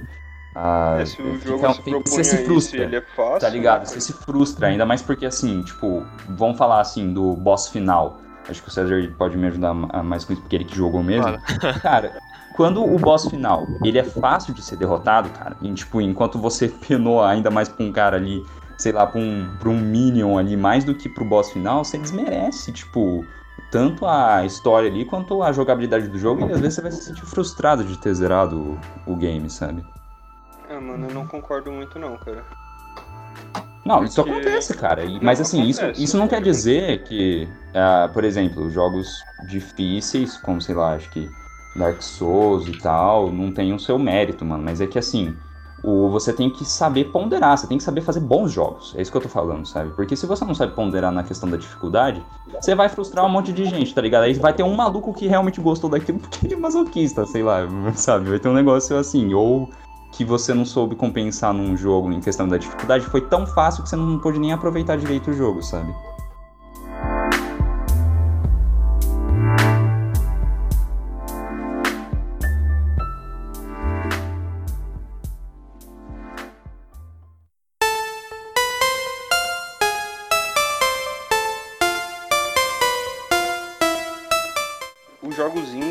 Inclusivos num outro aspecto, cara. E daí, Lucas, eu acho que você vai concordar um pouquinho comigo Ah. que jogos indies são bem mais baratos, cara, normalmente, né? Sim. Cara, o preço, São bem médio mais do, acessíveis, né? o preço médio de um jogo indie é de 30 reais, velho. Enquanto o preço médio de um jogo AAA é de 300. Então, tipo, o, o Assassin's Creed Valhalla, mano, que lançou aí recentemente, velho. cara, a diferença lançou de o Valhalla? preços. Já, Já, já lançou. Já. Caralho, eu não sabia. a diferença de preços, cara, é absurda. Enquanto eu acho, cara, como um cara que jogou jogo AAA por muito tempo e começou a entrar nos jogos indies já eh, recentemente, já sou especialista pelo que parece, né? Cara, o. Eu, eu prefiro. Eu tô me preferindo muito mais jogos indies do que os AAA. Porque eu sinto que os jogos indies eles têm uma coisa que, os, que, eu, que não tem muito nos AAA, que é a questão que a gente já falou do carinho, da do jogo ser acolhedor e do se- ele fazer muito bem pro bolso, velho. É, faz mesmo. Mano, Cara, se Real. pegar, por exemplo, Hollow Knight, que é outro jogo aqui que eu não podia deixar de falar. Hollow Knight é um jogo que agora, inclusive, tem na Game Pass, né? É Tem, E ele, e ele, tipo, é 20 reais, cara. Eu tenho mais de 200 horas nesse jogo. Caramba. Tipo, então eu comprei o jogo no, na Steam. Então, tipo, meio que meu custo-benefício já foi muito melhor que eu teria qualquer AAA, saca? Porque Uhum. um jogo de 20 reais que você tem mais de 200 horas, cara. Cara, Tipo, realmente. E, mano, eu acho que, tipo, essa questão é, é, tipo, a real acessibilidade, saca? Tipo, a questão do dinheiro mesmo, velho. Porque o, quando a gente fala de acessibilidade, a gente não tá falando se você vai gostar ou não daquele jogo. Tipo, a gente tá falando se você vai poder jogar aquele jogo. Então, tipo, quando a gente Sim. fala de um jogo que um jogo ele deixa de ser acessível porque ele é difícil, meio que é uma mentira, porque você pode jogar, mas sua experiência não vai ser lá essas coisas. Mas quando a gente fala de acessibilidade porque um jogo é caro, daí, mano, não tem o que falar. É, é real, velho. Um Ah, sim, isso eu concordo. Ele precisa ter um preço acessível, cara. Uhum, isso eu concordo. Cara, Porque, mano, falar- assim, eu, eu morro de vontade de jogar muitos jogos da saga Assassin's Creed, o que mais? Mano, é, falando até. Dark Souls eu queria jogar, mas eu não Exato, vou pagar Dark mano, Souls, mas-. Ó, pra Mano, os jogos começar, o preço Souls dos consoles. Vamos, vamos falar, começar assim pelo preço dos consoles, que é absurdo, tá ligado? Você Sim. ainda tem que pegar e comprar os jogos, e, mano, cada jogo é 100, 200 reais, cara. Assim, a chance, mais. cara, de você se ferrar, de, sei lá, ter gastado 200 reais e ainda não ter gostado da experiência é grande. Ah, mano, é embaçado. A, a base dos Triple A's tá 200 e pouco, não tá? 70 Por aí. dólares. Base. 70 dólares. É 350 reais, né, mano? Ai, É cara. mais no Brasil. É, Cara, por isso que tem a Game Pass, que é a coisa mais maravilhosa do mundo. Exato. gente não vai fazer velho, uma salva parada Game Pass muito, aqui não, mano. velho. Tô estranhando Chicão Eu vou falar, eu vou falar, Ah, tá. eu vou falar. Faz tempo que não fala, né? Eu tava aqui Né, com problema mano? de internet, eu tô aqui com problema de internet, tava, tava mutado por- porque tava testando a internet, assim. Ai, cara, vocês estavam falando de Assassin's Creed, cara. Meu coração Eu até doeu um mas- pouco aqui, porque. É que foi se perdendo, né? Dinheiro! Ah, demais, mano. I need money! A Ubisoft, em geral, a Ubisoft, Sei. a Bethesda, a EA, elas têm essa vibe, né? Sim. Cara, falando nisso, qual que foi o último jogo, assim, tipo, mano, que. Da, da Ubisoft, assim, mano, que, cara, que jogão, mano. Que jogão. Ah, cara, Que boa jogão, pergunta. eu acho que foi o Creed Brotherhood, né? Ah, Não. Watch aqui. Dogs, o primeiro não foi lá essas coisas, o dois dizem que foi melhor, né? Eu Watch joguei o Do- 2, Ah, cara, tem Watch não. Dogs. O... Cara, o Watch- É Não o é primeiro, Watch né? Dogs o povo reclamou bastante, né, mano? Foi o... É que eles promet- eles prometeram uma coisa que não foi entregue. É tipo... É, então, o primeiro, o primeiro foi isso, mano. É tipo, como é que é? No Ah, o No Man's Skies, é. É tipo na Mano do Céu, que é um jogo Nossa! indie que não, e que não vale tanto a pena, velho. Ô, mano, No Man's Skies, cara, foi o maior clickbait da história da, do- da indústria de games AAA, cara. Que o maluco começou Não, a falar, não, pô, esse... Não sei se. Ô, ô Enzo, No Man's Ah. Skies é indie. Sim, a Indy. Ah, indie? É. É, que depois lançou pras plataformas, mas enfim. Cara, vamos, então vamos falar assim, da indústria dos jogos indie, foi o maior clickbait, tá ligado? O maior... Eu Mano, pode ah. chamar o maior clickbait da história dos games mesmo, cara. É, pode mano. ser, mano. Porque, cara, bem- assim, Cara, eu vou falar assim. o cara eu, chegou sim. prometendo, ah, vou fazer o maior jogo, cara, você vai poder ingressar em planetas, Inteligência explorar artificial a flora e a foda. fauna única, poder interagir com outros jogadores em ah, estações interespaciais e sei lá o que, sei lá o que, e cara, vai ser um dos jogos com, sei lá, Ó, tantas horas de jogo. Só deixando claro, lembramos que no dia que estamos gravando, dia 16 de novembro de 2020, Cyberpunk 2077 ainda não foi lançado, então ainda pode ver um beitaço! Pô, na Não, moral, é, é se que for não, Cyberpunk se vai for lançar bait. em 2077, né? Então. Exato. Pô, não, mas se Cyberpunk for um bait, eu desisto, desisto dos jogos. Ah, Vou é, só não, jogar. Só vou jogar The Witcher mesmo. Cara, É isso aí. Depois de Assassin's Creed Unity, mano, eu desisti dos videogames. Eu nunca mais consegui olhar pra videogames e falar, mano. Legal.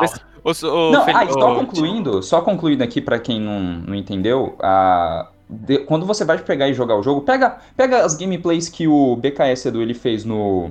O BRKS Edu ele fez no, no canal dele sobre o No Man's Skies. Cara, você vai ver que o jogo, mano, o jogo é podre, velho. Você, Não, tipo. É, é- Ah. é que o jogo, ele tava podre no começo. né? É, que, é que No Man's Sky não foi bem um bait, né? Você quer falar um pouquinho sobre isso, Cezão? Não, pode falar, pode falar. É que, tipo, No Man's Skies dizem, eu nunca joguei No Man's Skies, então não tem como confirmar isso, mas dizem que ele entregou isso, que ele prometeu, depois, né? O, depois que eu já ele não sei. lançou, então... Aí eu já não sei, porque, tipo. É, foi o que aconteceu. Eles ficaram lançando um monte de DLC e update depois, velho. Sim, e... Ô, Lucas, quem que é aquela frase do Kojima, do, do jogo apressado? Ah, cara, eu acho que é do Kojima. Não, não Que não ele, lembro. que ele fala, tipo, um jogo adiado pode ser bom, um jogo apressado nunca vai ser, saca? É, isso, é- Exatamente. isso é a cara do Kojima mesmo. Um exemplo é o God of War, né, cara? God of Sim. War, mano. E, Não, nós, cara, nós acabamos de é- é descobrir isso- que a CD Projekt Red deve idolatrar o Kojima, né? Porque eles estão seguindo isso dogmaticamente. é por isso, é por isso que eu tô tão, tão na fé que Cyberpunk não vai ser um lixo, pelo menos, saca? Porque. É, não foi que nem. Cara, o jogo tem o Keanu Reeves, só por isso ele já vai ser bom. Cara, Eu já vou ele- ser bom. É, Se achar que o jogo for ruim, volta pro The Witcher. diferente, mas enfim. É, verdade. Ah, É, então, né? The Witcher 3 é o melhor jogo do mundo. Meu amigo, o jogo vai ter o Keanu Reeves e o Ozob, mano. Sim, é Real, velho. Isso real, foi foda. real. Mano, que jogo. Que, que empresa é a, é a CD, mano? Vamos pagar um pouquinho de palma. Uma salva de palmas pra CD Projekt Red. But in darkness they came. Through stormy black seas they raided these shores. Do you still hear his screams? Acho que daí a gente até pode comentar um pouquinho, já que a gente falou do. Do Kojima tá doidão, né, mano? Vamos, vamos falar. Tá doidão, o Kojima é doidão. Vamos falar um pouquinho sobre autoralidade nos games. tipo, a gente já comentou tem? aqui do. É, auto, é, como que é que você falou? Autoridade. Autoralidade? É, com Kojima. Mano, como assim, Ah, velho? os jogos deles são muito autoral, cara. Você fala assim, Meu amigo, isso aqui tem cara Que é do Kojima, Kojima. velho. Não, você Ai, já jogou. assim. Você já. Não precisa nem ter jogado. Você já assistiu alguma gameplay de Death Strange, cara? Ah! ah, tá. meu amigo, Não, é não, um jogo de um entregador do rap. É o jogo onde você é o motoboy mais pica da galáxia. Me fala se esse jogo não é autoral, meu amigo. Me Mas fala a gente, meu falou, olho. a gente falou bastante aqui sobre Super Meat Boy, sobre Undertale e sobre outros jogos que são assim. Que o- os, os criadores têm um nome conhecido, né? Tem tipo um, um estilo de fazer jogos. O Super Meat Boy que eu te diga, né? Eu acho que vocês sabem que The Binding of Isaac também é do criador do Super Meat Boy. Uh, muito bom também. Ah, mano, eu não gostava de The Binding of Isaac, daí eu comecei a jogar de novo, porque eu não, não sou tão fã assim de Dungeon Crawler, mas depois eu comecei a jogar e, mano, esse jogo é muito bom mesmo, cara. Ah, Só é que é que- legal por causa da mecânica dos poderes, né, cara? Que você pode, tipo, ir combinando eles, aí dependendo da sequência que você pega é um de um jeito e tal, aí... E sempre é uma... é- Toda dungeon é uma dungeon diferente, né? Então, Cara, mas cara, isso é, tá é exatamente por ser um Dungeon tempo Crawler, jogando. né, cara? É que, Uhum. tipo, isso que, que isso que foi falado geralmente tá em todos os Dungeon Crawlers. Eu, eu não joguei The Bind of Isaac, mas o estilo, cara, ele parece ser bem the autoral Gungeon, nessa né? questão. The Nossa, Gungeon- demais. eu, cara. Falo, eu falo do. É porque, tipo, Super Meat Boy não tem quase nada a ver com, com The The Binding of Isaac. Mais É- ou É menos. mais, é mais por causa Pelo da arte, questão sabe, estética. É, a questão É, estética, questão estética é bem parecida. Mas o, o que eu ia falar é que, tipo, a gente fala bastante, assim, a gente falou bastante sobre criadores de jogos, né, sobre game devs. E, cara, vocês acham que, tipo, esse negócio de um jogo ser autoral, e daí a gente já adiantou um pouquinho falando do Kojima, vocês acham que é exclusivo, assim, de jogos indie? É, junto com essa ideia da inovação também, de ter uma ideia boa, assim, uma ideia inovadora. Eu acho que eu Pode tenho falar. uma coisa a dizer aí que simplesmente simplifica. Os jogos indie, tudo que eles fizeram foi retomar isso. Porque no começo, velho, essencialmente todos os jogos eram indies, mano. Você pode citar todos, Sim. mano. Sim. Pokémon era praticamente indie. é, o Minecraft que a gente já falou. O Mortal Kombat era um jogo indaço, indaço, tá ligado? Então, Modern. tipo, velho. Sim. É, Os é, jogos tipo, antigos, eles eram. Eles tinham essa coisa de autoralidade. Que é uma É coisa que, eles eu ia falar. tinham- Eles eram equipes pequenas, né? É, é que, tipo, cara, uma obra artística, ela se perde quando tem mais de uma mão pintando. Um, Eu, tipo, não- eu não concordo tanto, mas enfim. é que, tipo, cara, pra mim, tipo, o Ah, vamos falar assim, um projeto, um projeto se perde. Vamos- a gente pode dizer Sim. isso, É- mas é- uma é obra um projeto artística se é perde quando tem mão de engravatado no meio, é o que eu Então. acho. É que, tipo, cara, os jogos indie, ele é essencialmente coisa do criador. O criador, ele Tá, passa não, aquilo que eu ele acho que eu tem. concordo com, pro com o jogo. Lucas, porque, tipo, Quando Então, a gente tipo, fala de jogos indie, Quando, tem, quando se tem mais de uma equipe, é difícil ter uma. Quando você tem uma equipe muito grande. é é que, Lucas, daí eu acho que se perde um pouquinho essa ideia quando a gente fala, por exemplo, de cinema. Cinema precisa ter uma equipe grande. Só que qual que é a diferença? Daí eu, eu até consigo concordar com você. A gente tem um diretor, um diretor de arte, ou no máximo, tipo, dois, saca? E Sim. daí eu até concordo. A equipe pode ser grande, mas as mentes são, são poucas. Mas eu acho que se a gente pegar, por exemplo, os jogos do Kojima. Vocês estão me ouvindo? Tamo, tamo. Sim, Tamo, tamo. Ah, tá. Quando a gente pega, por exemplo, os jogos do Kojima. Kojima é um, é um, um, um game dev extremamente autoral, cara. Ele tem muita coisa que você fala, não, isso aqui é muito Kojima. E, mano, um, jo um jogo do Kojima jamais vai ser um jogo indie, cara. É. então, tipo, eu acho que não é uma coisa exclusiva. Mas é tipo, acaba sendo uma marca também, sabe? Cara, sabe o que eu penso? Eu penso que é o seguinte: o que fode jogo, filme e toda peça artística que, que. Quase, assim, quase toda. Talvez música seja uma exceção, porque músicas que são, né, desse. músicas mais industrializadas ainda podem ser muito marcantes, porque a música ainda é uma experiência muito pessoal, eu penso. Mas eu penso que o que ferra muito, principalmente cinema e jogo, é uma coisa que assim, Disney, aham, é nós, oi, oi, oi, Fórmula, meu amigo. Meu amigo, Fórmula ferra muito uma franquia, ferra muito, porque, é, sabe, especialmente Ô, ô, nesse peraí, mundo que ô, a gente Chicão, vive. Você tá falando mal da Disney usar fórmula, mano? Ou, ou- peraí, peraí. Fala aí, mano, porque eu quero que ela patrocine aqui a gente um dia. Então, é. O Disney Plus tá vindo aí, aí, mano. A gente não pode aí. falar mal, não. Veja bem, veja bem, eu não estou dizendo que a fórmula em si é ruim, mas eu acho que o problema é quando uma franquia, porque a gente vive hoje no mundo das franquias, quando ela não faz revezamento de fórmula, cara. Velho, Como assim? assim, Pega um é uma coisa muito subjetiva, tá ligado? Mas Não, tipo, não, a gente pega um pode exemplo, pega um exemplo. o Assassin's Creed é um exemplo interessante. O que aconteceu com o Assassin's Creed foi o seguinte: eles tinham uma fórmula muito original, muito única, e o negócio foi descambelhando. A partir do 3, o negócio já começou a ficar complicado, porque eles perderam uma parte importante da, da mitologia, que era o grande foco, que era a- o grande chamariz de, de Assassin's Creed, era a mitologia. Depois que eles mataram o Desmond, spoiler, spoiler de um jogo de 2012, pelo amor de Deus. Depois disso, amigo, é, o negócio começou a ficar complicado, porque eles, sabe, foi aí que eles perderam a mão, tá ligado? E daí eles tentaram se reinventar com o Odyssey, não, com o Oranges, tá ligado? Que transformou em RPG e o negócio ficou muito descaracterizado. É, Mas mudou veja. o jogo por completo, né, cara? Tipo, não é assim, quem era fã do Assassin's Creed.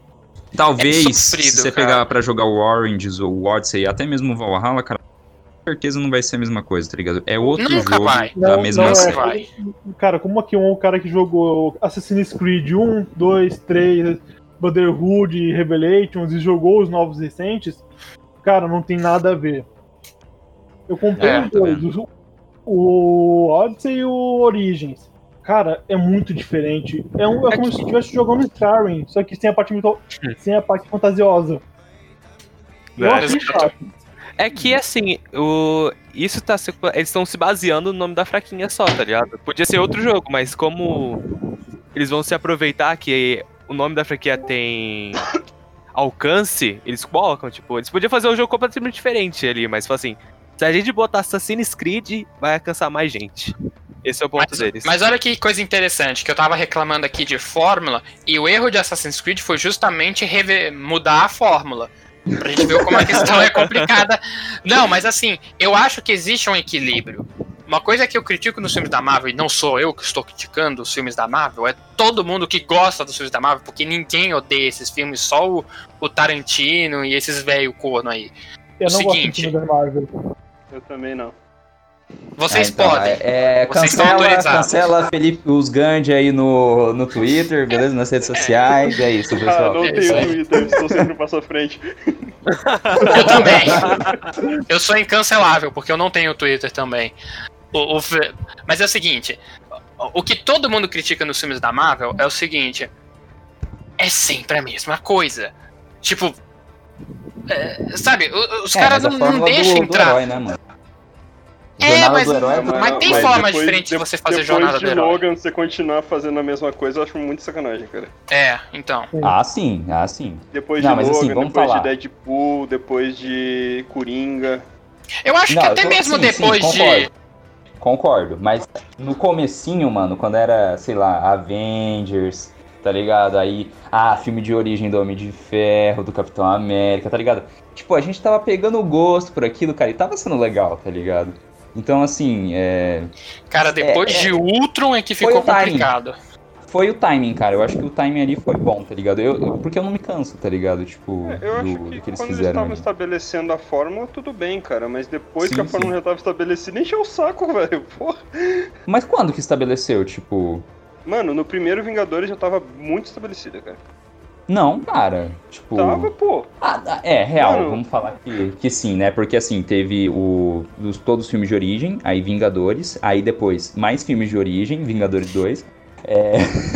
e, e foi isso, né? Não, é realmente. Qual é o problema da fórmula? O problema da fórmula da Marvel, a gente vai ter que acabar voltando a falar de jogo, mas eu já vou, já vou voltar assim. O problema da fórmula da Marvel é o seguinte: ela não, ela é uma fórmula e como toda fórmula, não se encaixa a tudo. Ultron, por exemplo, pra mim era um filme que tinha que quebrar muito a fórmula, porque era um filme que tinha que, pre que precedeu Guerra Civil, que precedeu vários acontecimentos, e ele tinha uma carga muito interessante, um, con- um conceito muito interessante, que era o Ultron como sendo essa inteligência artificial que vai dizimar a humanidade como forma de, eh, sabe, de renovação, de preservar, porque é a questão de que, nah, somos seres humanos, nós estamos destruindo o planeta. Isso é uma coisa que precisava de uma sensibilidade, precisava de um tom mais autocrítico. É isso que falta nos filmes da Marvel, autocrítica. E isso é uma coisa que a gente vê faltando em muito jogo aí. eh, Call of Duty, é, né? Call of Duty, meu amigo, o negócio é. é, Você, alguém, alguém aqui vê diferença nos jogos de Call of Duty? A mesma que eu Cara, eu, ó, eu nunca joguei. Eu vou te falar, esse é- assim, não, vamos falar. É, eu nunca tive um jogo de, tipo, de FPS, tá ligado? Então, é, eu acho que, o, assim, o que eu fui conhecer de FPS, mano, foi com Bioshock e acho que um jogo, uns jogos do, do Alien, tá ligado? Alien vs Predador, mano, que eu, eu sempre adorei isso, velho. E, mano, é... Cara, eu acho que pra quem gosta é mais assim, é a jogabilidade, tá ligado? Tipo, eu não sei se eles levam em conta história, essas coisas, mas, mano, tipo, é, é novo recurso, é tipo, você poder, sei lá, às vezes. Co- como eles tentaram, né? ter aquela mecânica lá de você ficar pulando na parede, sei lá o que, sei lá o que, e. Uh, nesse quesito, tá ligado? Cara, eu não vou comentar essa ideia da forma, porque como eu já falei, eu sou fã de Pokémon, então deixa quieto. Então, Vamos concordar Mas que é Pokémon isso, é um negócio que, é, que ele entra nessa, nessa coisa de ser muito original, mano. Call of Duty é só um remake espiritual de Black, mano. É que Pokémon, mano, é tipo assim.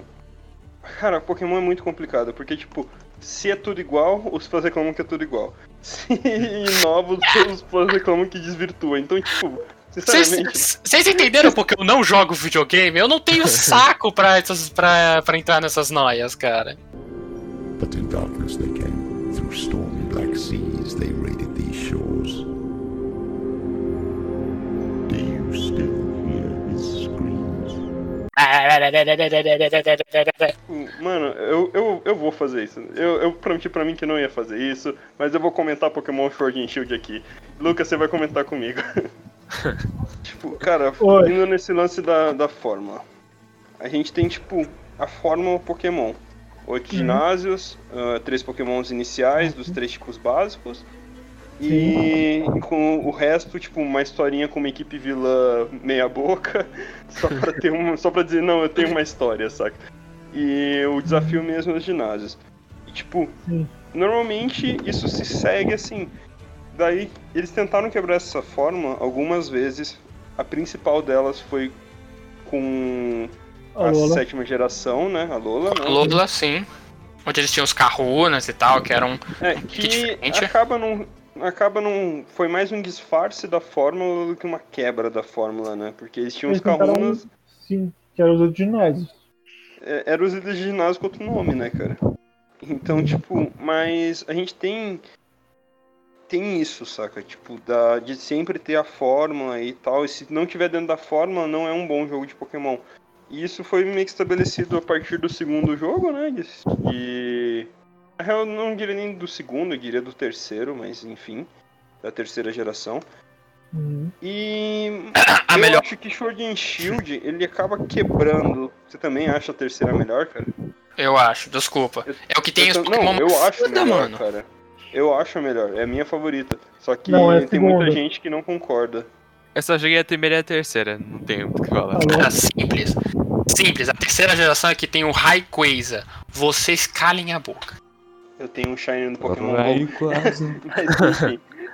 É, a, a questão que eu quero comentar é, tipo, Pokémon Sword and Shield, ele meio que não quebra essa fórmula, mas ele acaba reinventando, trazendo esses pontos da fórmula, tipo, por exemplo, os oito ginásios, por centro da narrativa, saca? Então, tipo, a gente tem uma fórmula que já foi seguida sete vezes antes, só que dessa vez, um, um dos pontos da fórmula, tipo, é o foco, saca?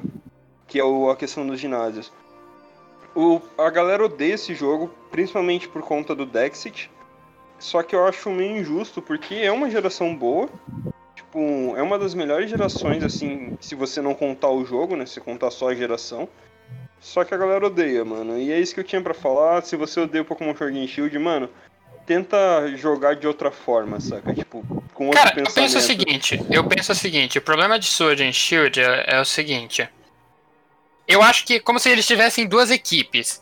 Uma equipe fez toda a questão do level design e tal, que foi uma equipe muito inspirada, muito boa, que fez, que, né, que fez a historinha, fez o a historinha, eu realmente gostei da história de Sword and Shield, fez os, a sistema de raids, a questão das Gigantamax, que eu também gostei, as Gigantamax são mais legais que as Mega Evolução, porque as Mega Evolução é um negócio completamente Digimon, que descaracteriza completamente, as Gigantamax são mais tem interessantes. mais conceito, né, cara, na Gigantamax. É, as Gigantamax é um negócio muito, tá ligado, cultural, porque é luta de kaiju, tá ligado? Isso é muito legal. Eu não, eu não que sei o que, que tem a ver com a Inglaterra, mas eu concordo. That's a fucking point. That's a really fucking point. Mas é o seguinte, e a outra equipe, meu amigo, foi a equipe que fez a decklist. Eu vou ter que discordar que assim, Não, mas eu vou te falar um bagulho ruim. que é, que é justamente o contrário, cara. Porque a maior reclamação é que reduziram a equipe de Pokémon. A Game Freak reduziu, ela cortou metade da equipe pra Pokémon, outra metade pra, pra um outro jogo lá que não tem nada a ver com Pokémon. E que e e portanto, lindamente, que porque nem eu não sei que a Game Freak tá do querendo fazer outros jogos, além de Pokémon. Os caras tá Exato. loucos. Exato. Aqueles caras, é- tá ligado? É, Mas, até enfim, porque, né, é- mano? Acho que é, vai ter Pokémon até o fim dos tempos, né, mano? Tipo. Cara, eu lembro, Cara, eu lembro que na quarta geração tinha uma, uma história que a quinta ia ser a última.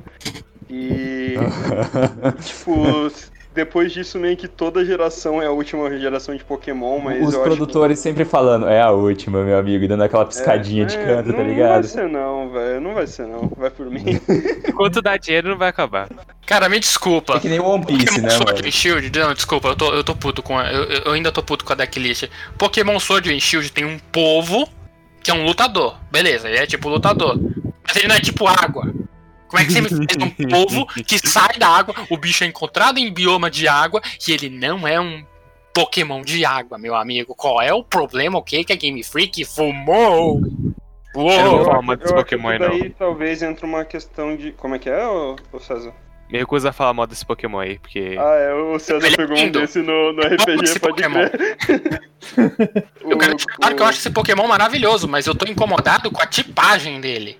Qual o problema? Caralho, é o Greploct, né, Lucas? O É, Greploct o é, pré. Grepot. Gra- Como que é o é Clobopus, a pré? Isso. É, mas, cara, Pokémon é isso aí, velho. Eu, tipo. Eu. Ah, eu amo não gostei dos Pokémon, mas. É, é difícil, cara. É difícil você amar Pokémon. não façam isso a você mesmo, saca? Pokémon é o jogo de rinha de galo que eu amo, é isso. Mano, já pensou uma narrativa de Pokémon? Não, sério, já pensaram uma narrativa de Pokémon onde eles problematizam o fato deles fazerem rinha de galo com os bichos mega poderosos que pode destruir A quinta cidade? geração, pô. Quinta geração. Ah, Não é, não é bem problematizado, mas a história gira um pouco em torno disso, né? Sim. É que eu não joguei Black and White. Eu nem vi gameplay. Aliás, eu nunca joguei nenhum Pokémon. Mas... E o cara falando mal. Mano, mano, o, o Chicão, cara, ele é o, tipo, definitivo poser, tá ligado, mano? Tipo, cara, ele é a entidade dos posers, mano. Eu joguei, eu joguei a terceira geração e o, né, eu joguei, né, o Emerald e o Leaf Green, né, em, em RU do, do, do celular, tá ligado? Mas é que eu nunca joguei, é que eu nunca tive nada da Nintendo, então eu nunca pude jogar os Ah, jogos. tá, então, ah, não, você tem seu mérito já, você já jogou pelo menos uns dois ali, já dá pra falar. Porque se eu não tivesse jogado nada, mano, eu ia ficar muito tipo, caraca, velho. Chicão. É que eu sempre gostei, tá ligado? Eu não sei, eu acabei gostando, né, de 2019 pra cá muito e daí eu, é, e daí, velho, ficou muito foda pra mim, eu não sei. Pokémon, Pokémon é muito único, tá ligado? É isso. É, Ah, sim. não é bem único, né? Eu acho que o Lucas até pode falar mais sobre isso do que eu, porque tem muita Pokécópia. E, Tem. tipo, ele não foi o primeiro jogo desse estilo. Não sei se vocês conhecem É. Shin, Shin Megami Tensei. Meu amigo, conhecer. Shinigami Tensei, pelo amor de Deus, que negócio maluco. Mano, mas vocês Vocês estão ligados conhecer- que, que Pokémon Vocês é a cópia, conhecer- né, mano? É que, tipo, Shin Megami Tensei é, mais, é uma ideia de um Pokémon com demônios. E não sei se vocês conhecem, mas Shin Megami Tensei foi o, que deu, foi o que deu. É. O primeiro Shin Megami Tensei é.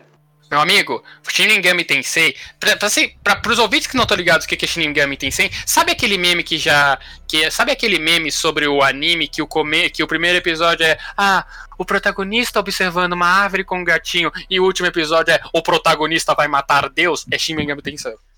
E foi a origem da série Persona, né, mano? Sim. Cara, eu ia falar é um isso agora. Eu, eu, eu tava olhando assim, caramba, você tem uma cara de persona, mano. O que, que é isso?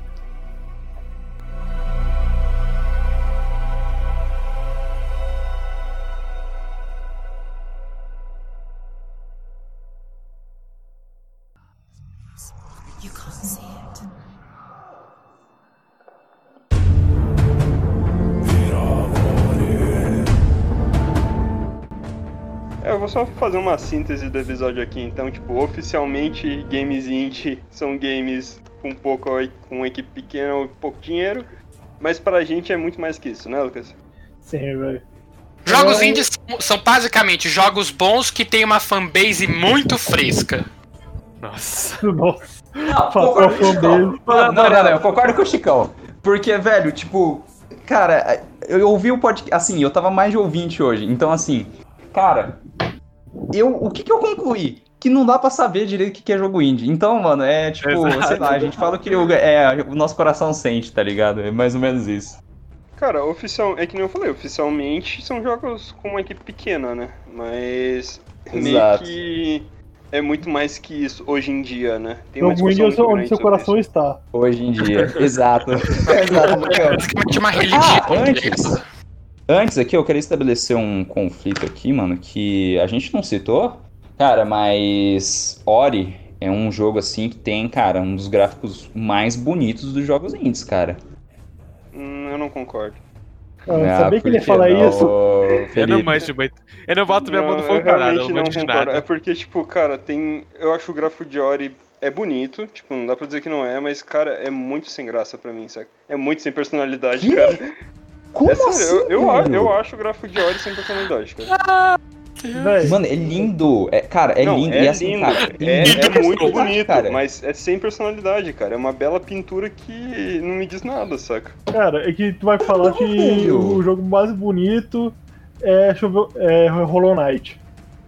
Ai, não. É, O eu Enzo acho o é Hollow Knight Felipe, muito mais velho. bonito, cara. Eu acho o Hollow Knight Ô, ô, ô, mais Lucão, você não acha que o Ori é, é mais bonito?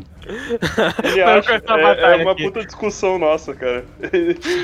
Sim, Não, mas foi É muito isso que eu bom tô querendo agora. fermentar aqui mesmo. Mas É, foi muito bom agora. O Enzão e o Felipe viraram aquele vídeo do Lucas Inutilismo em que ele debate com ele mesmo versão cinéfilo, tá ligado? Que lindo, cara! É porque eu acho que os ouvintes não sabem, mas eu e o Enzo já temos um histórico de, de briga, né, Enzo? É, mano, tipo, é, aqui é discussão. É, é quase. É, é natural isso daqui, gente. Não é. Não precisa de roteiro isso Oh, daqui, não, mano. Não, é na moral, ô Lucas, você mandou o Enzo falar isso pra beitar, não foi? Não, mano. Porque, Ele tipo, falou comigo mano, a discussão é justamente essa, cara. A, Meu amigo. A, discuss- a maior discussão que eu tenho com o Lucas é justamente essa, que se o Ori é mais bonito que Hollow Knight, saca? Porque eu acho Véi. muito mais bonito o Hollow Knight. O... Mas, mas uma coisa Ai, que eu descobri, mano. Hum. Uma coisa que eu percebi. Uma, ah, o jogo que tem mais personalidade é Katana Zero. É que Katana Zero ele tem muita, muita pegada de. Top Rave. Não, de. Mano, fugiu o nome do jogo. Caralho, a gente tava falando sobre ele hoje. Hotline Miami. Isso, Hotline Miami. Mas vamos. Antes, antes da gente apanhar aqui, vamos para recomendações. Caramba. Eu tava ouvindo o bagulho no meu ouvido. Eu falei, caralho, o que tá acontecendo aqui agora? Eu demoro sempre seu lado, velho. Mas é isso, é isso. Pessoal, Pessoal, posso começar? Pode? Não. E. Ah, tá bom. Então, tá bom. O cara é da pesada, o cara diz não na caruda. Mano, eu vou. Eu quero falar aqui, acho que. Ah, mano, eu não sei se eu vou comentar mais de um, tá ligado? Porque. Até, eu, tipo, eu tava conversando com o, o Felipe antes de vir pra cá, mano, pra. Porque, tipo, eu não sabia quais jogos que eu já tinha jogado que são indies, sabe? Então, cara, eu só vou falar assim por cima, cara, que eu já joguei Minecraft, né? Meat Boy, Limbo, Inside, Ori, é, Life is Strange também. ah, é, Journey, eu vi gameplay, tá ligado? Só que eu queria comentar aqui porque o jogo é, é bonito pra caramba, sabe? O, o Leão do Coisa de Nerd, ele faz uma gameplay muito boa, ele viciou também no jogo. Então, cara, super recomendo que vocês vão assistir a gameplay, pelo menos. Mas assim, o destaque aqui, que eu queria falar mesmo, cara, é de Hellblade. Cara, Hellblade, Senua Sacrifice, cara, é assim, um dos melhores jogos que eu já joguei, cara. Sim, e é, e é um jogo indie, sabe? É... Eu, parece, eu até cara. peguei aqui pra ah, falar aqui um, um pouco do, do jogo. Só, só deixa eu ver se eu não tô me equivocando, cara, porque, cara, eu cheguei até a ver o, o vídeo por trás do making off, porque, cara, eu acho que é isso que também trouxe o destaque, sabe? E. É, tá tudo certo aqui. O que que acontece, mano? Esse jogo, ele foi feito pelo Thyman Antoniades, cara, que é uma, uma pequena empresa, ali, um grupo que eles começaram a fazer um...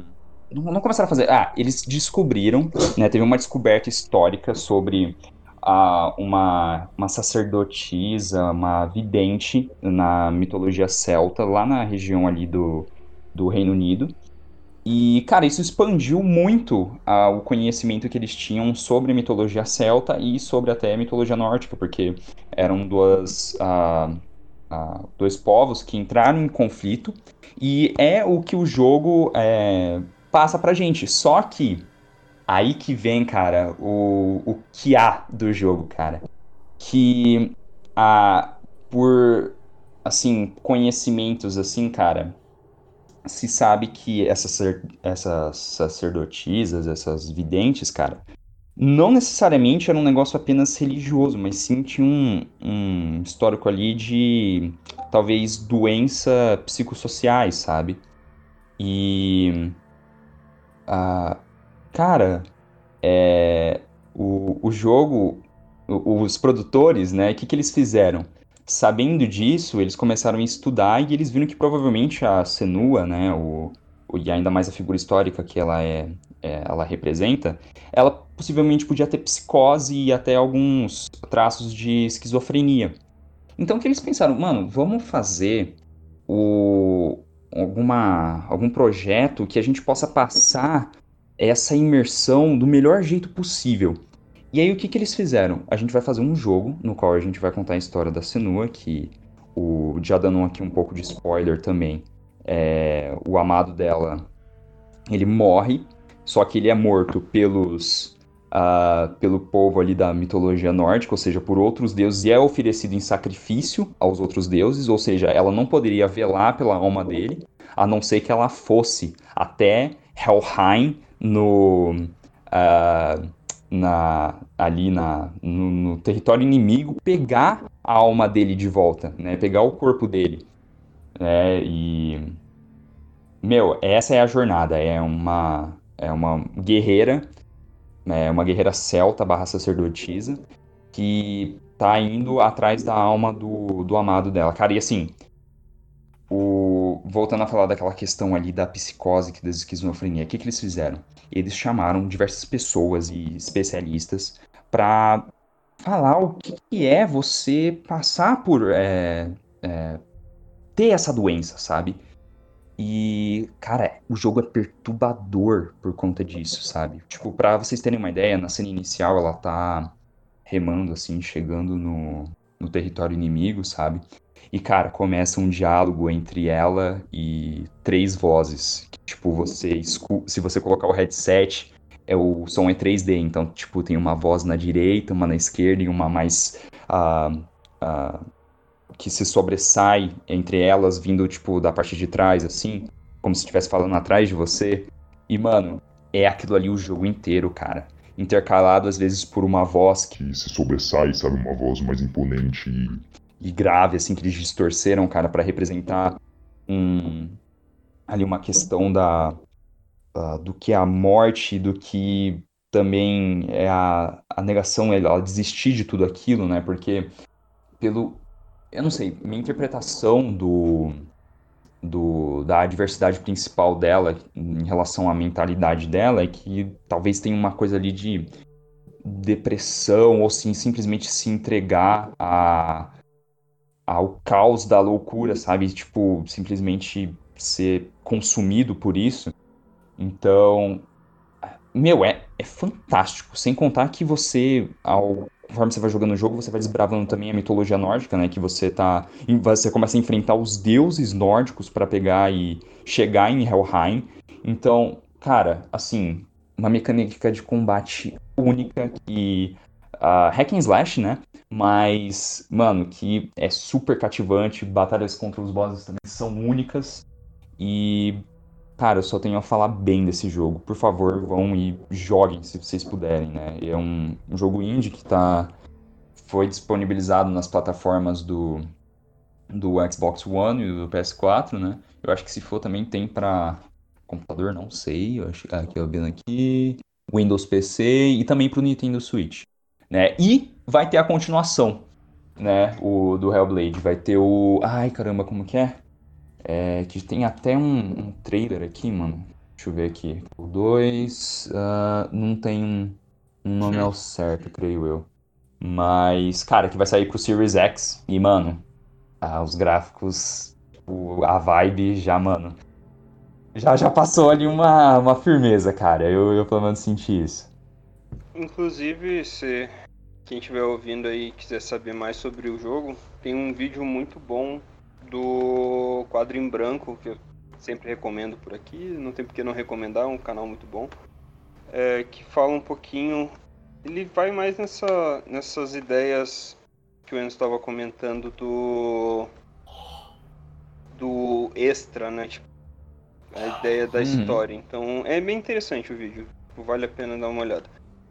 Assim, É, vejam eu- também se for o, o próprio extra em si, porque, é, nossa, eles fazendo making off, gente, é impressionante, sabe? A, a captura de movimentos da, da atriz que interpreta a Senua, desde a, eles gravando saber- o, o som 3D Queria e saber o tal. orçamento desse jogo, cara, porque, tipo, ele. Boa mano, pergunta. ele é um jogo caro e com captura de movimento ainda. Sim, mano, eu vou, eu vou até pesquisar aqui, velho, porque eu de fato Um não sei. milhão de dólares. Oh, um milhão. Peraí, que? Não, mentira. Aproximadamente dinheiro pra caralho. Mentira, não Peraí, peraí, peraí, só. Não, acho que o Selbit arrecadou mais que, que o jogo. Peraí, eu vi um negócio aqui. Peraí, Não, peraí. é. Quem sabe, né? É, mas. Ah, enquanto o Enzo vai pesquisando aí, eu vou dar a minha. Cara, como. Como eu joguei muita coisa de indie assim, eu vou recomendar basicamente duas coisas. Uma delas não é um jogo, olha só, é um canal. Que é o canal do Nautilus. O, quem é mais ligado assim em videogame, em indústria e tal, talvez conheça. É, e eles têm vários quadros assim que eles comentam sobre jogos indies, especificamente jogos indies, então é um canal que vale bastante a pena conhecer, para conhecer jogos novos, até para ficar por dentro assim, eles fazem bastante review e tal. É, tem um outro canal gringo, mas que é o Snowman Globe. É, não, é Snow, Snowman Gaming. Que é legal também. Mas eu não, não vou falar muito porque é só legal, não é tipo nem o Nautilus. O Nautilus é muito bom. E eu não podia deixar de recomendar um jogo. Eu acho que nessa conversa que o Enzo citou que a gente tava. Que ele falou que foi antes do podcast, mas já faz um mês, né? Ah, o tempo. Ah, o tempo se tornou um. O tempo voa quando a gente se diverte, né, cara? Não, é, é mais sofrimento da quarentena mesmo. Mas Mas enfim. nessa conversa eu acho que eu até comentei com ele que tinha um jogo que é tão bom que eu só consegui jogar ele uma vez. Hum, E o Lucas já, e o Lucas já sabe qual que é, né, Lucas? Já. Só essa descrição aí, velho. É, vou recomendar um jogo que, inclusive, eu queria ter falado mais sobre isso, sobre RPG Maker, mas enfim, né? O tempo é limitado. É, é um jogo de RPG Maker, que eu não falei o nome ainda, vou deixar pra falar no final. Tô brincando, o nome do jogo é One Shot. Ele é um jogo de RPG Maker que é uma, uma não é bem uma engine. Ele seria um, literalmente um fazedor de jogos, então tipo, você pega e, e tem tipo patches de, de textura pra fazer. Mano, ele é, ele é bem tipo. Ele é um, um, um programa pra se fazer jogos de RPG especificamente, saca? Tipo, especificamente jogos de RPG. E. Ele. Cara, esse jogo é tão maravilhoso. Que é o que eu falei pro Enzo. Eu não. Eu, eu zerei ele duas vezes, pra ser sincero. É, mas eu já vou explicar porque que eu zerei duas. Mas eu não consigo jogar ele de novo, porque ele é muito bom. E eu sei que isso não faz sentido, é que o jogo. Ele tem mais. Cara, eu vou fazer o seguinte: vai atrás, mano. Tem uma versão gratuita, é, que é pro RPG Maker, acho que é 2003. Tem uma versão gratuita. E só que a versão paga, ela é muito melhor e ela tem uma DLC já inclusa. Que foi o motivo de eu não ter conseguido jogar de novo por causa da história e tal. A história não me deixa jogar de novo. Ele é um jogo muito foda, tipo, é um, um jogo mais emocionante que eu já joguei na minha vida. É um dos jogos que eu tenho mais carinho e eu não tenho coragem de jogar ele de novo. Então é isso. Essa é minha- essas foram minhas recomendações. É, mano. É assim, eu, eu vou falar que eu hypei pra jogar esse jogo aí, só que até hoje eu não, não consegui ir atrás. Que. Mano, tá triste Ele de jogar jogos. A versão paga dele tem na Steam, ele não é caro, ele é um tipo uns 20 reais, cara. Ah, então tá na, na margem aí. É, e, ele tem a versão gratuita, tipo, se você não puder, não, não tiver dinheiro, não tiver 20 reais que. Porra, cara. Mas se você não, não Tá, tiver tá ruim. quiser tá ruim então. Se, lá, se quiser testar o jogo antes, ele tem uma versão gratuita. é, não é difícil você achar ele traduzido por fã. Isso é uma coisa que eu gosto bastante na comunidade de RPG Maker, porque eles traduzem, tipo, muitos jogos de RPG Maker são em japonês, então traduzir é uma coisa meio que importante, né? Uhum. E, e aí você acha fácil ele traduzido, se eu não me engano tem no site da Zero Corps traduzido, que é um site especializado em jogos de RPG Maker. E é isso. Essa é a minha recomendação, joguem One Shot. É o que tem um, é um jogo meio furry que tem um gatinho segurando uma lâmpada na capa. Oh no! Furries, no! Não posso falar nada, porque a minha recomendação, a minha recomendação são duas, na verdade. É, primeiro é Undertale, pelo amor de Deus, jogue Undertale, Undertale vai fazer bem pra sua vida. Se você tiver se você não se incomodar com o sistema de episódios, já jogue Deltarune, que tá lá coligado com o universo, bagulho louco, negócio que você vai ficar meio putz, tá Só ligado? tem um até agora, né? O Deltarune. É, só tem um episódio. Só tem um episódio. Eu vi, cara, eu achei Deltarune muito legal, cara. Tipo, o. O Toby, mano, evoluiu. Deltarune é gratuito, tá? Só pra deixar. Isso, então, mano. aqui. Mas, com, mas jogue Undertale também. Não- sabe, não, não, não deixe de ter a experiência Undertale, porque Undertale, velho, é, é uma das coisas mais únicas que teve nesses últimos anos e vai tomar no cu que jogo bom. Então, e a minha segunda recomendação, cara, assim, é um pedido encarecido. É um pedido honesto, sincero, de que você siga o Não Tem Cast nas redes sociais. Pá, pá, pá, o gancho do pai não para, meu amigo. Eu sou imparável, pelo amor de Deus. Ô, na moral, se vocês viram esse puta programaço sobre jogos, sobre indústria, sobre arte, e não tá convicto de que você tem que compartilhar a gente em todas as suas redes sociais e nos mamar gostoso. Mentira, tô brincando, não precisa não. Ó as ideias do maluco, ó as ideias do maluco. Isso aqui é só take cômico, amigo. Isso aqui é só take cômico. Relaxa. Ó, ó, ó os caras, tá? ó os caras, tá ligado? Eu só, a gente só quer a sua alegria. A gente só quer a sua alegria e a dominação mundial. Então nos ajude com a dominação mundial que a gente ajuda vocês com a sua alegria. 2020 ainda não Exatamente. acabou, o mundo ainda pode acabar, e meu amigo, a gente quer fazer a sua depressão acabar até lá, meu amigo. Então, segue a gente, ame a gente, compartilhe a gente, que a gente vai te amar de volta com muito carinho. E é isso. César, você quer falar agora? Cara, Ah, antes, antes de qualquer coisa, antes do César começar a falar, eu queria falar aqui que Hellblade é, usou. é, tá bem acima do nível do, do Savage, pra falar a real. Que aqui, segundo o site USG Gamer, é, cara, aqui fala que assim, abre aspas. Hellblade do ano passado, Sacrifício de Senua, dos desenvolvedores Ninja Theory, foi um sucesso no orçamento feito com um micro orçamento de menos de 10 milhões, com uma pequena equipe Cara, de cerca de 20 pessoas, É em que comparação pra- com 100 funcionários para um projeto é, AAA da Teoria Ninja, Teo- é, Ninja Theory, né? O jogo foi um grande retorno sobre o investimento. Fecha Que aspas. exatamente, tipo, mano, pra um jogo AAA, 100, Isso é é, pouco. 10 mil não é nada, saca? 10 milhões não é nada, cara. Cara, eu, eu fiquei impressionado, cara, porque, tipo, mano, 10 milhões, velho, tipo, é muita grana já, mano, Mano, pelo é, é amor. impressionante como eles fizeram uma coisa tão bem com tão pouco, porque, tipo, cara, sério, mano, 10 milhões não é tanta coisa assim, não, velho, pra um, pra um jogo, assim, no nível de Senua, Desse saca? nível, né? É.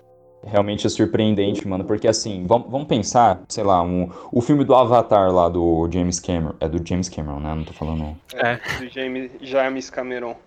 É, então, é. Qual, qual que foi o orçamento deles? O orçamento foi, sei aqui, lá, cara. 200 milhões de dólares, não foi um Avatar. negócio assim? Orçamento. Vamos ver. É por aí. Mano, é só você pegar, tipo, GTA V, mano, 250 milhões. Ó, o orçamento de? Avatar foi 237 milhões de dólares. Nossa, mano. E, e assim, eu, eu. Assim, na moralzinha, mano, eu comparo Hellblade com algo como. É, Avatar, tá ligado? Porque, mano. Mano, sério, assim, é uma experiência visual, cara, de tirar o fôlego, junto com, assim, a questão do. A, da psicose ali da, da personagem, cara, assim, é uma imersão, mano. Nossa, pesada demais, velho. Nossa, nossa, né? Uh, esse jogo é muito bom, mano.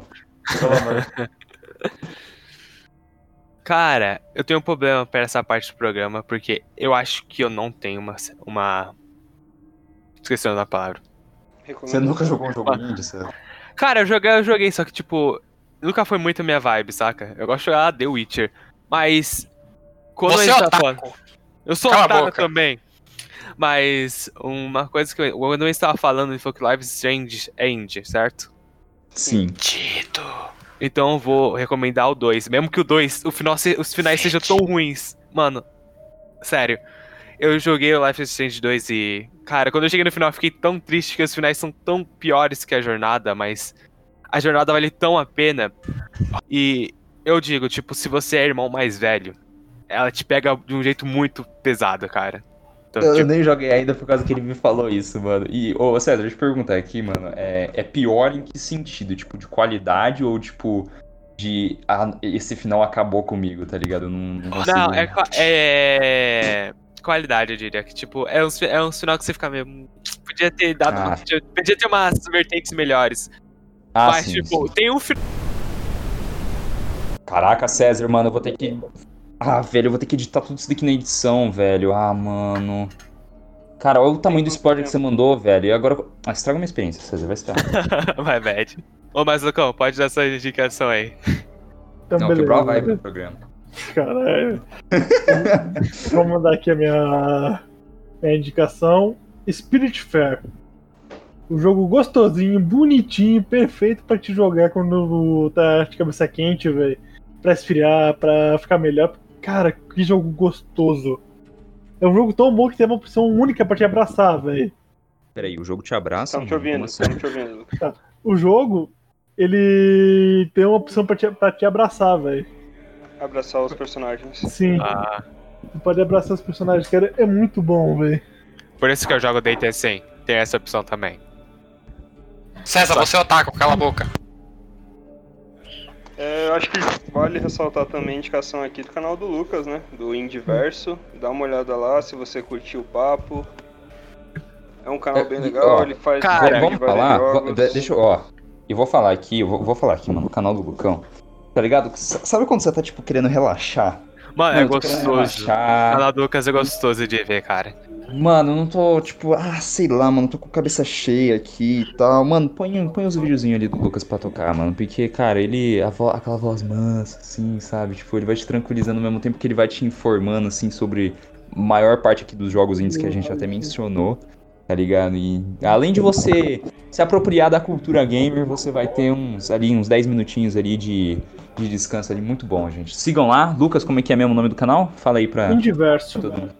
Indiverso, pessoal. Sigam lá, sigam lá, se inscrevam no canal, deem like nos vídeos e, Isso aí, meu. velho. E mandem nudes pra ele no, na DM. Caralho, maluco. Tô querendo te arranjar uns, mano. Mano, Cara, o aqueles Chico é caras. muito agressivo, né, mano? Tipo, o Chicão é, é agressivo, mano. É minha função, gente. Já falamos sobre isso no é episódio agredir. É Eu ia chegar agredir. Eu chego assim, O- ó, vamos. Mandei aqueles e-mails aí, galera, mó legal. Eu fico chegando nessa, pô, pé na porta e putaria.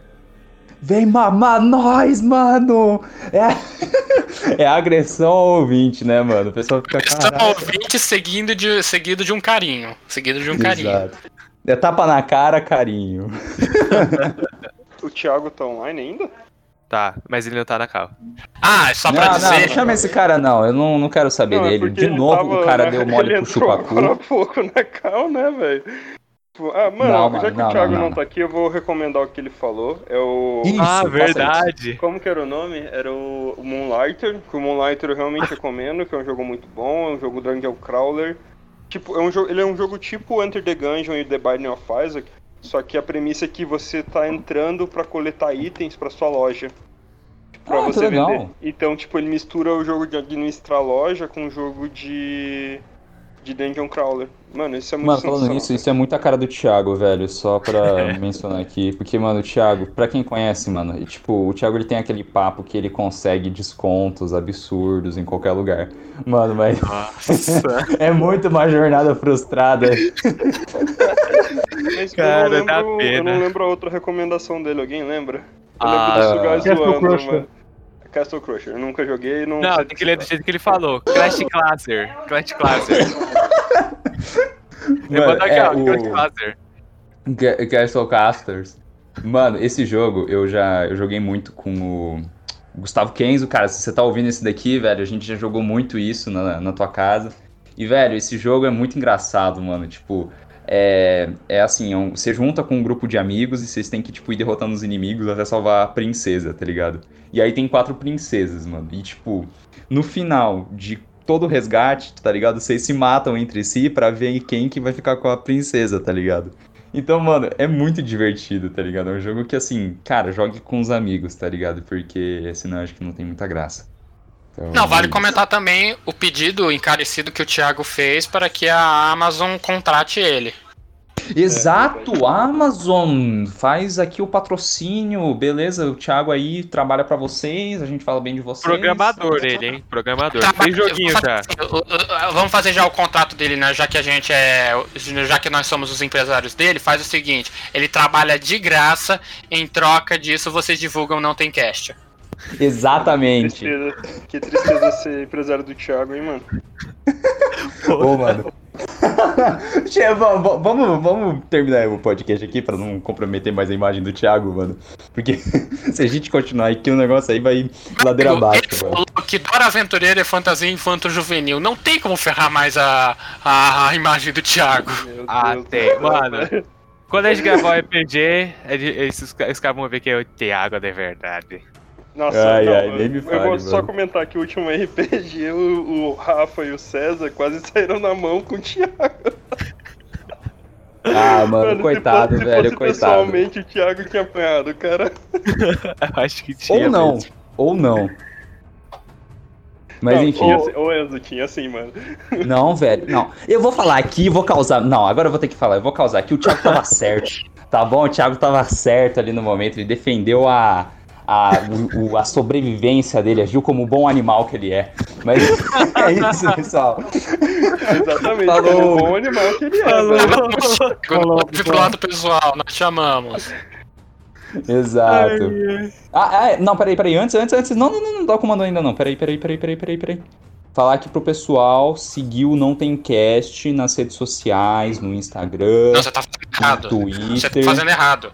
Você tem que fazer assim. Siga o Não Tem Cast nas redes sociais, ame a gente, vamos amar você. É, Ah, Não, calma, calma. Já, mano, já tá cringe o suficiente, pode parar o programa já. Não, não, calma, calma. É, e mandem e-mails, conversem com a gente. A gente quer ouvir a opinião de vocês, comentar sobre, quem sabe se recomendem aí coisas que a gente pode fazer programa, a gente vai ver, se a gente não gostar, a gente não vai fazer mesmo, mas se a gente ver uma boa ideia ali, a gente vai pegar e proporcionar isso pra vocês. Então, Relaxa.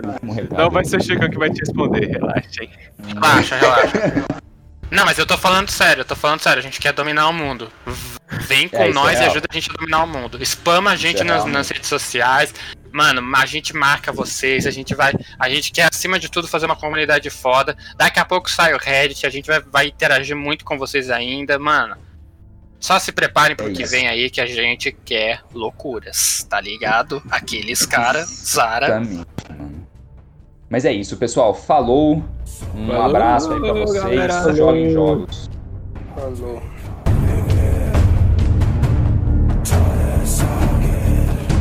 Esse podcast foi editado pela empresa Enzo Zanotti e outros serviços.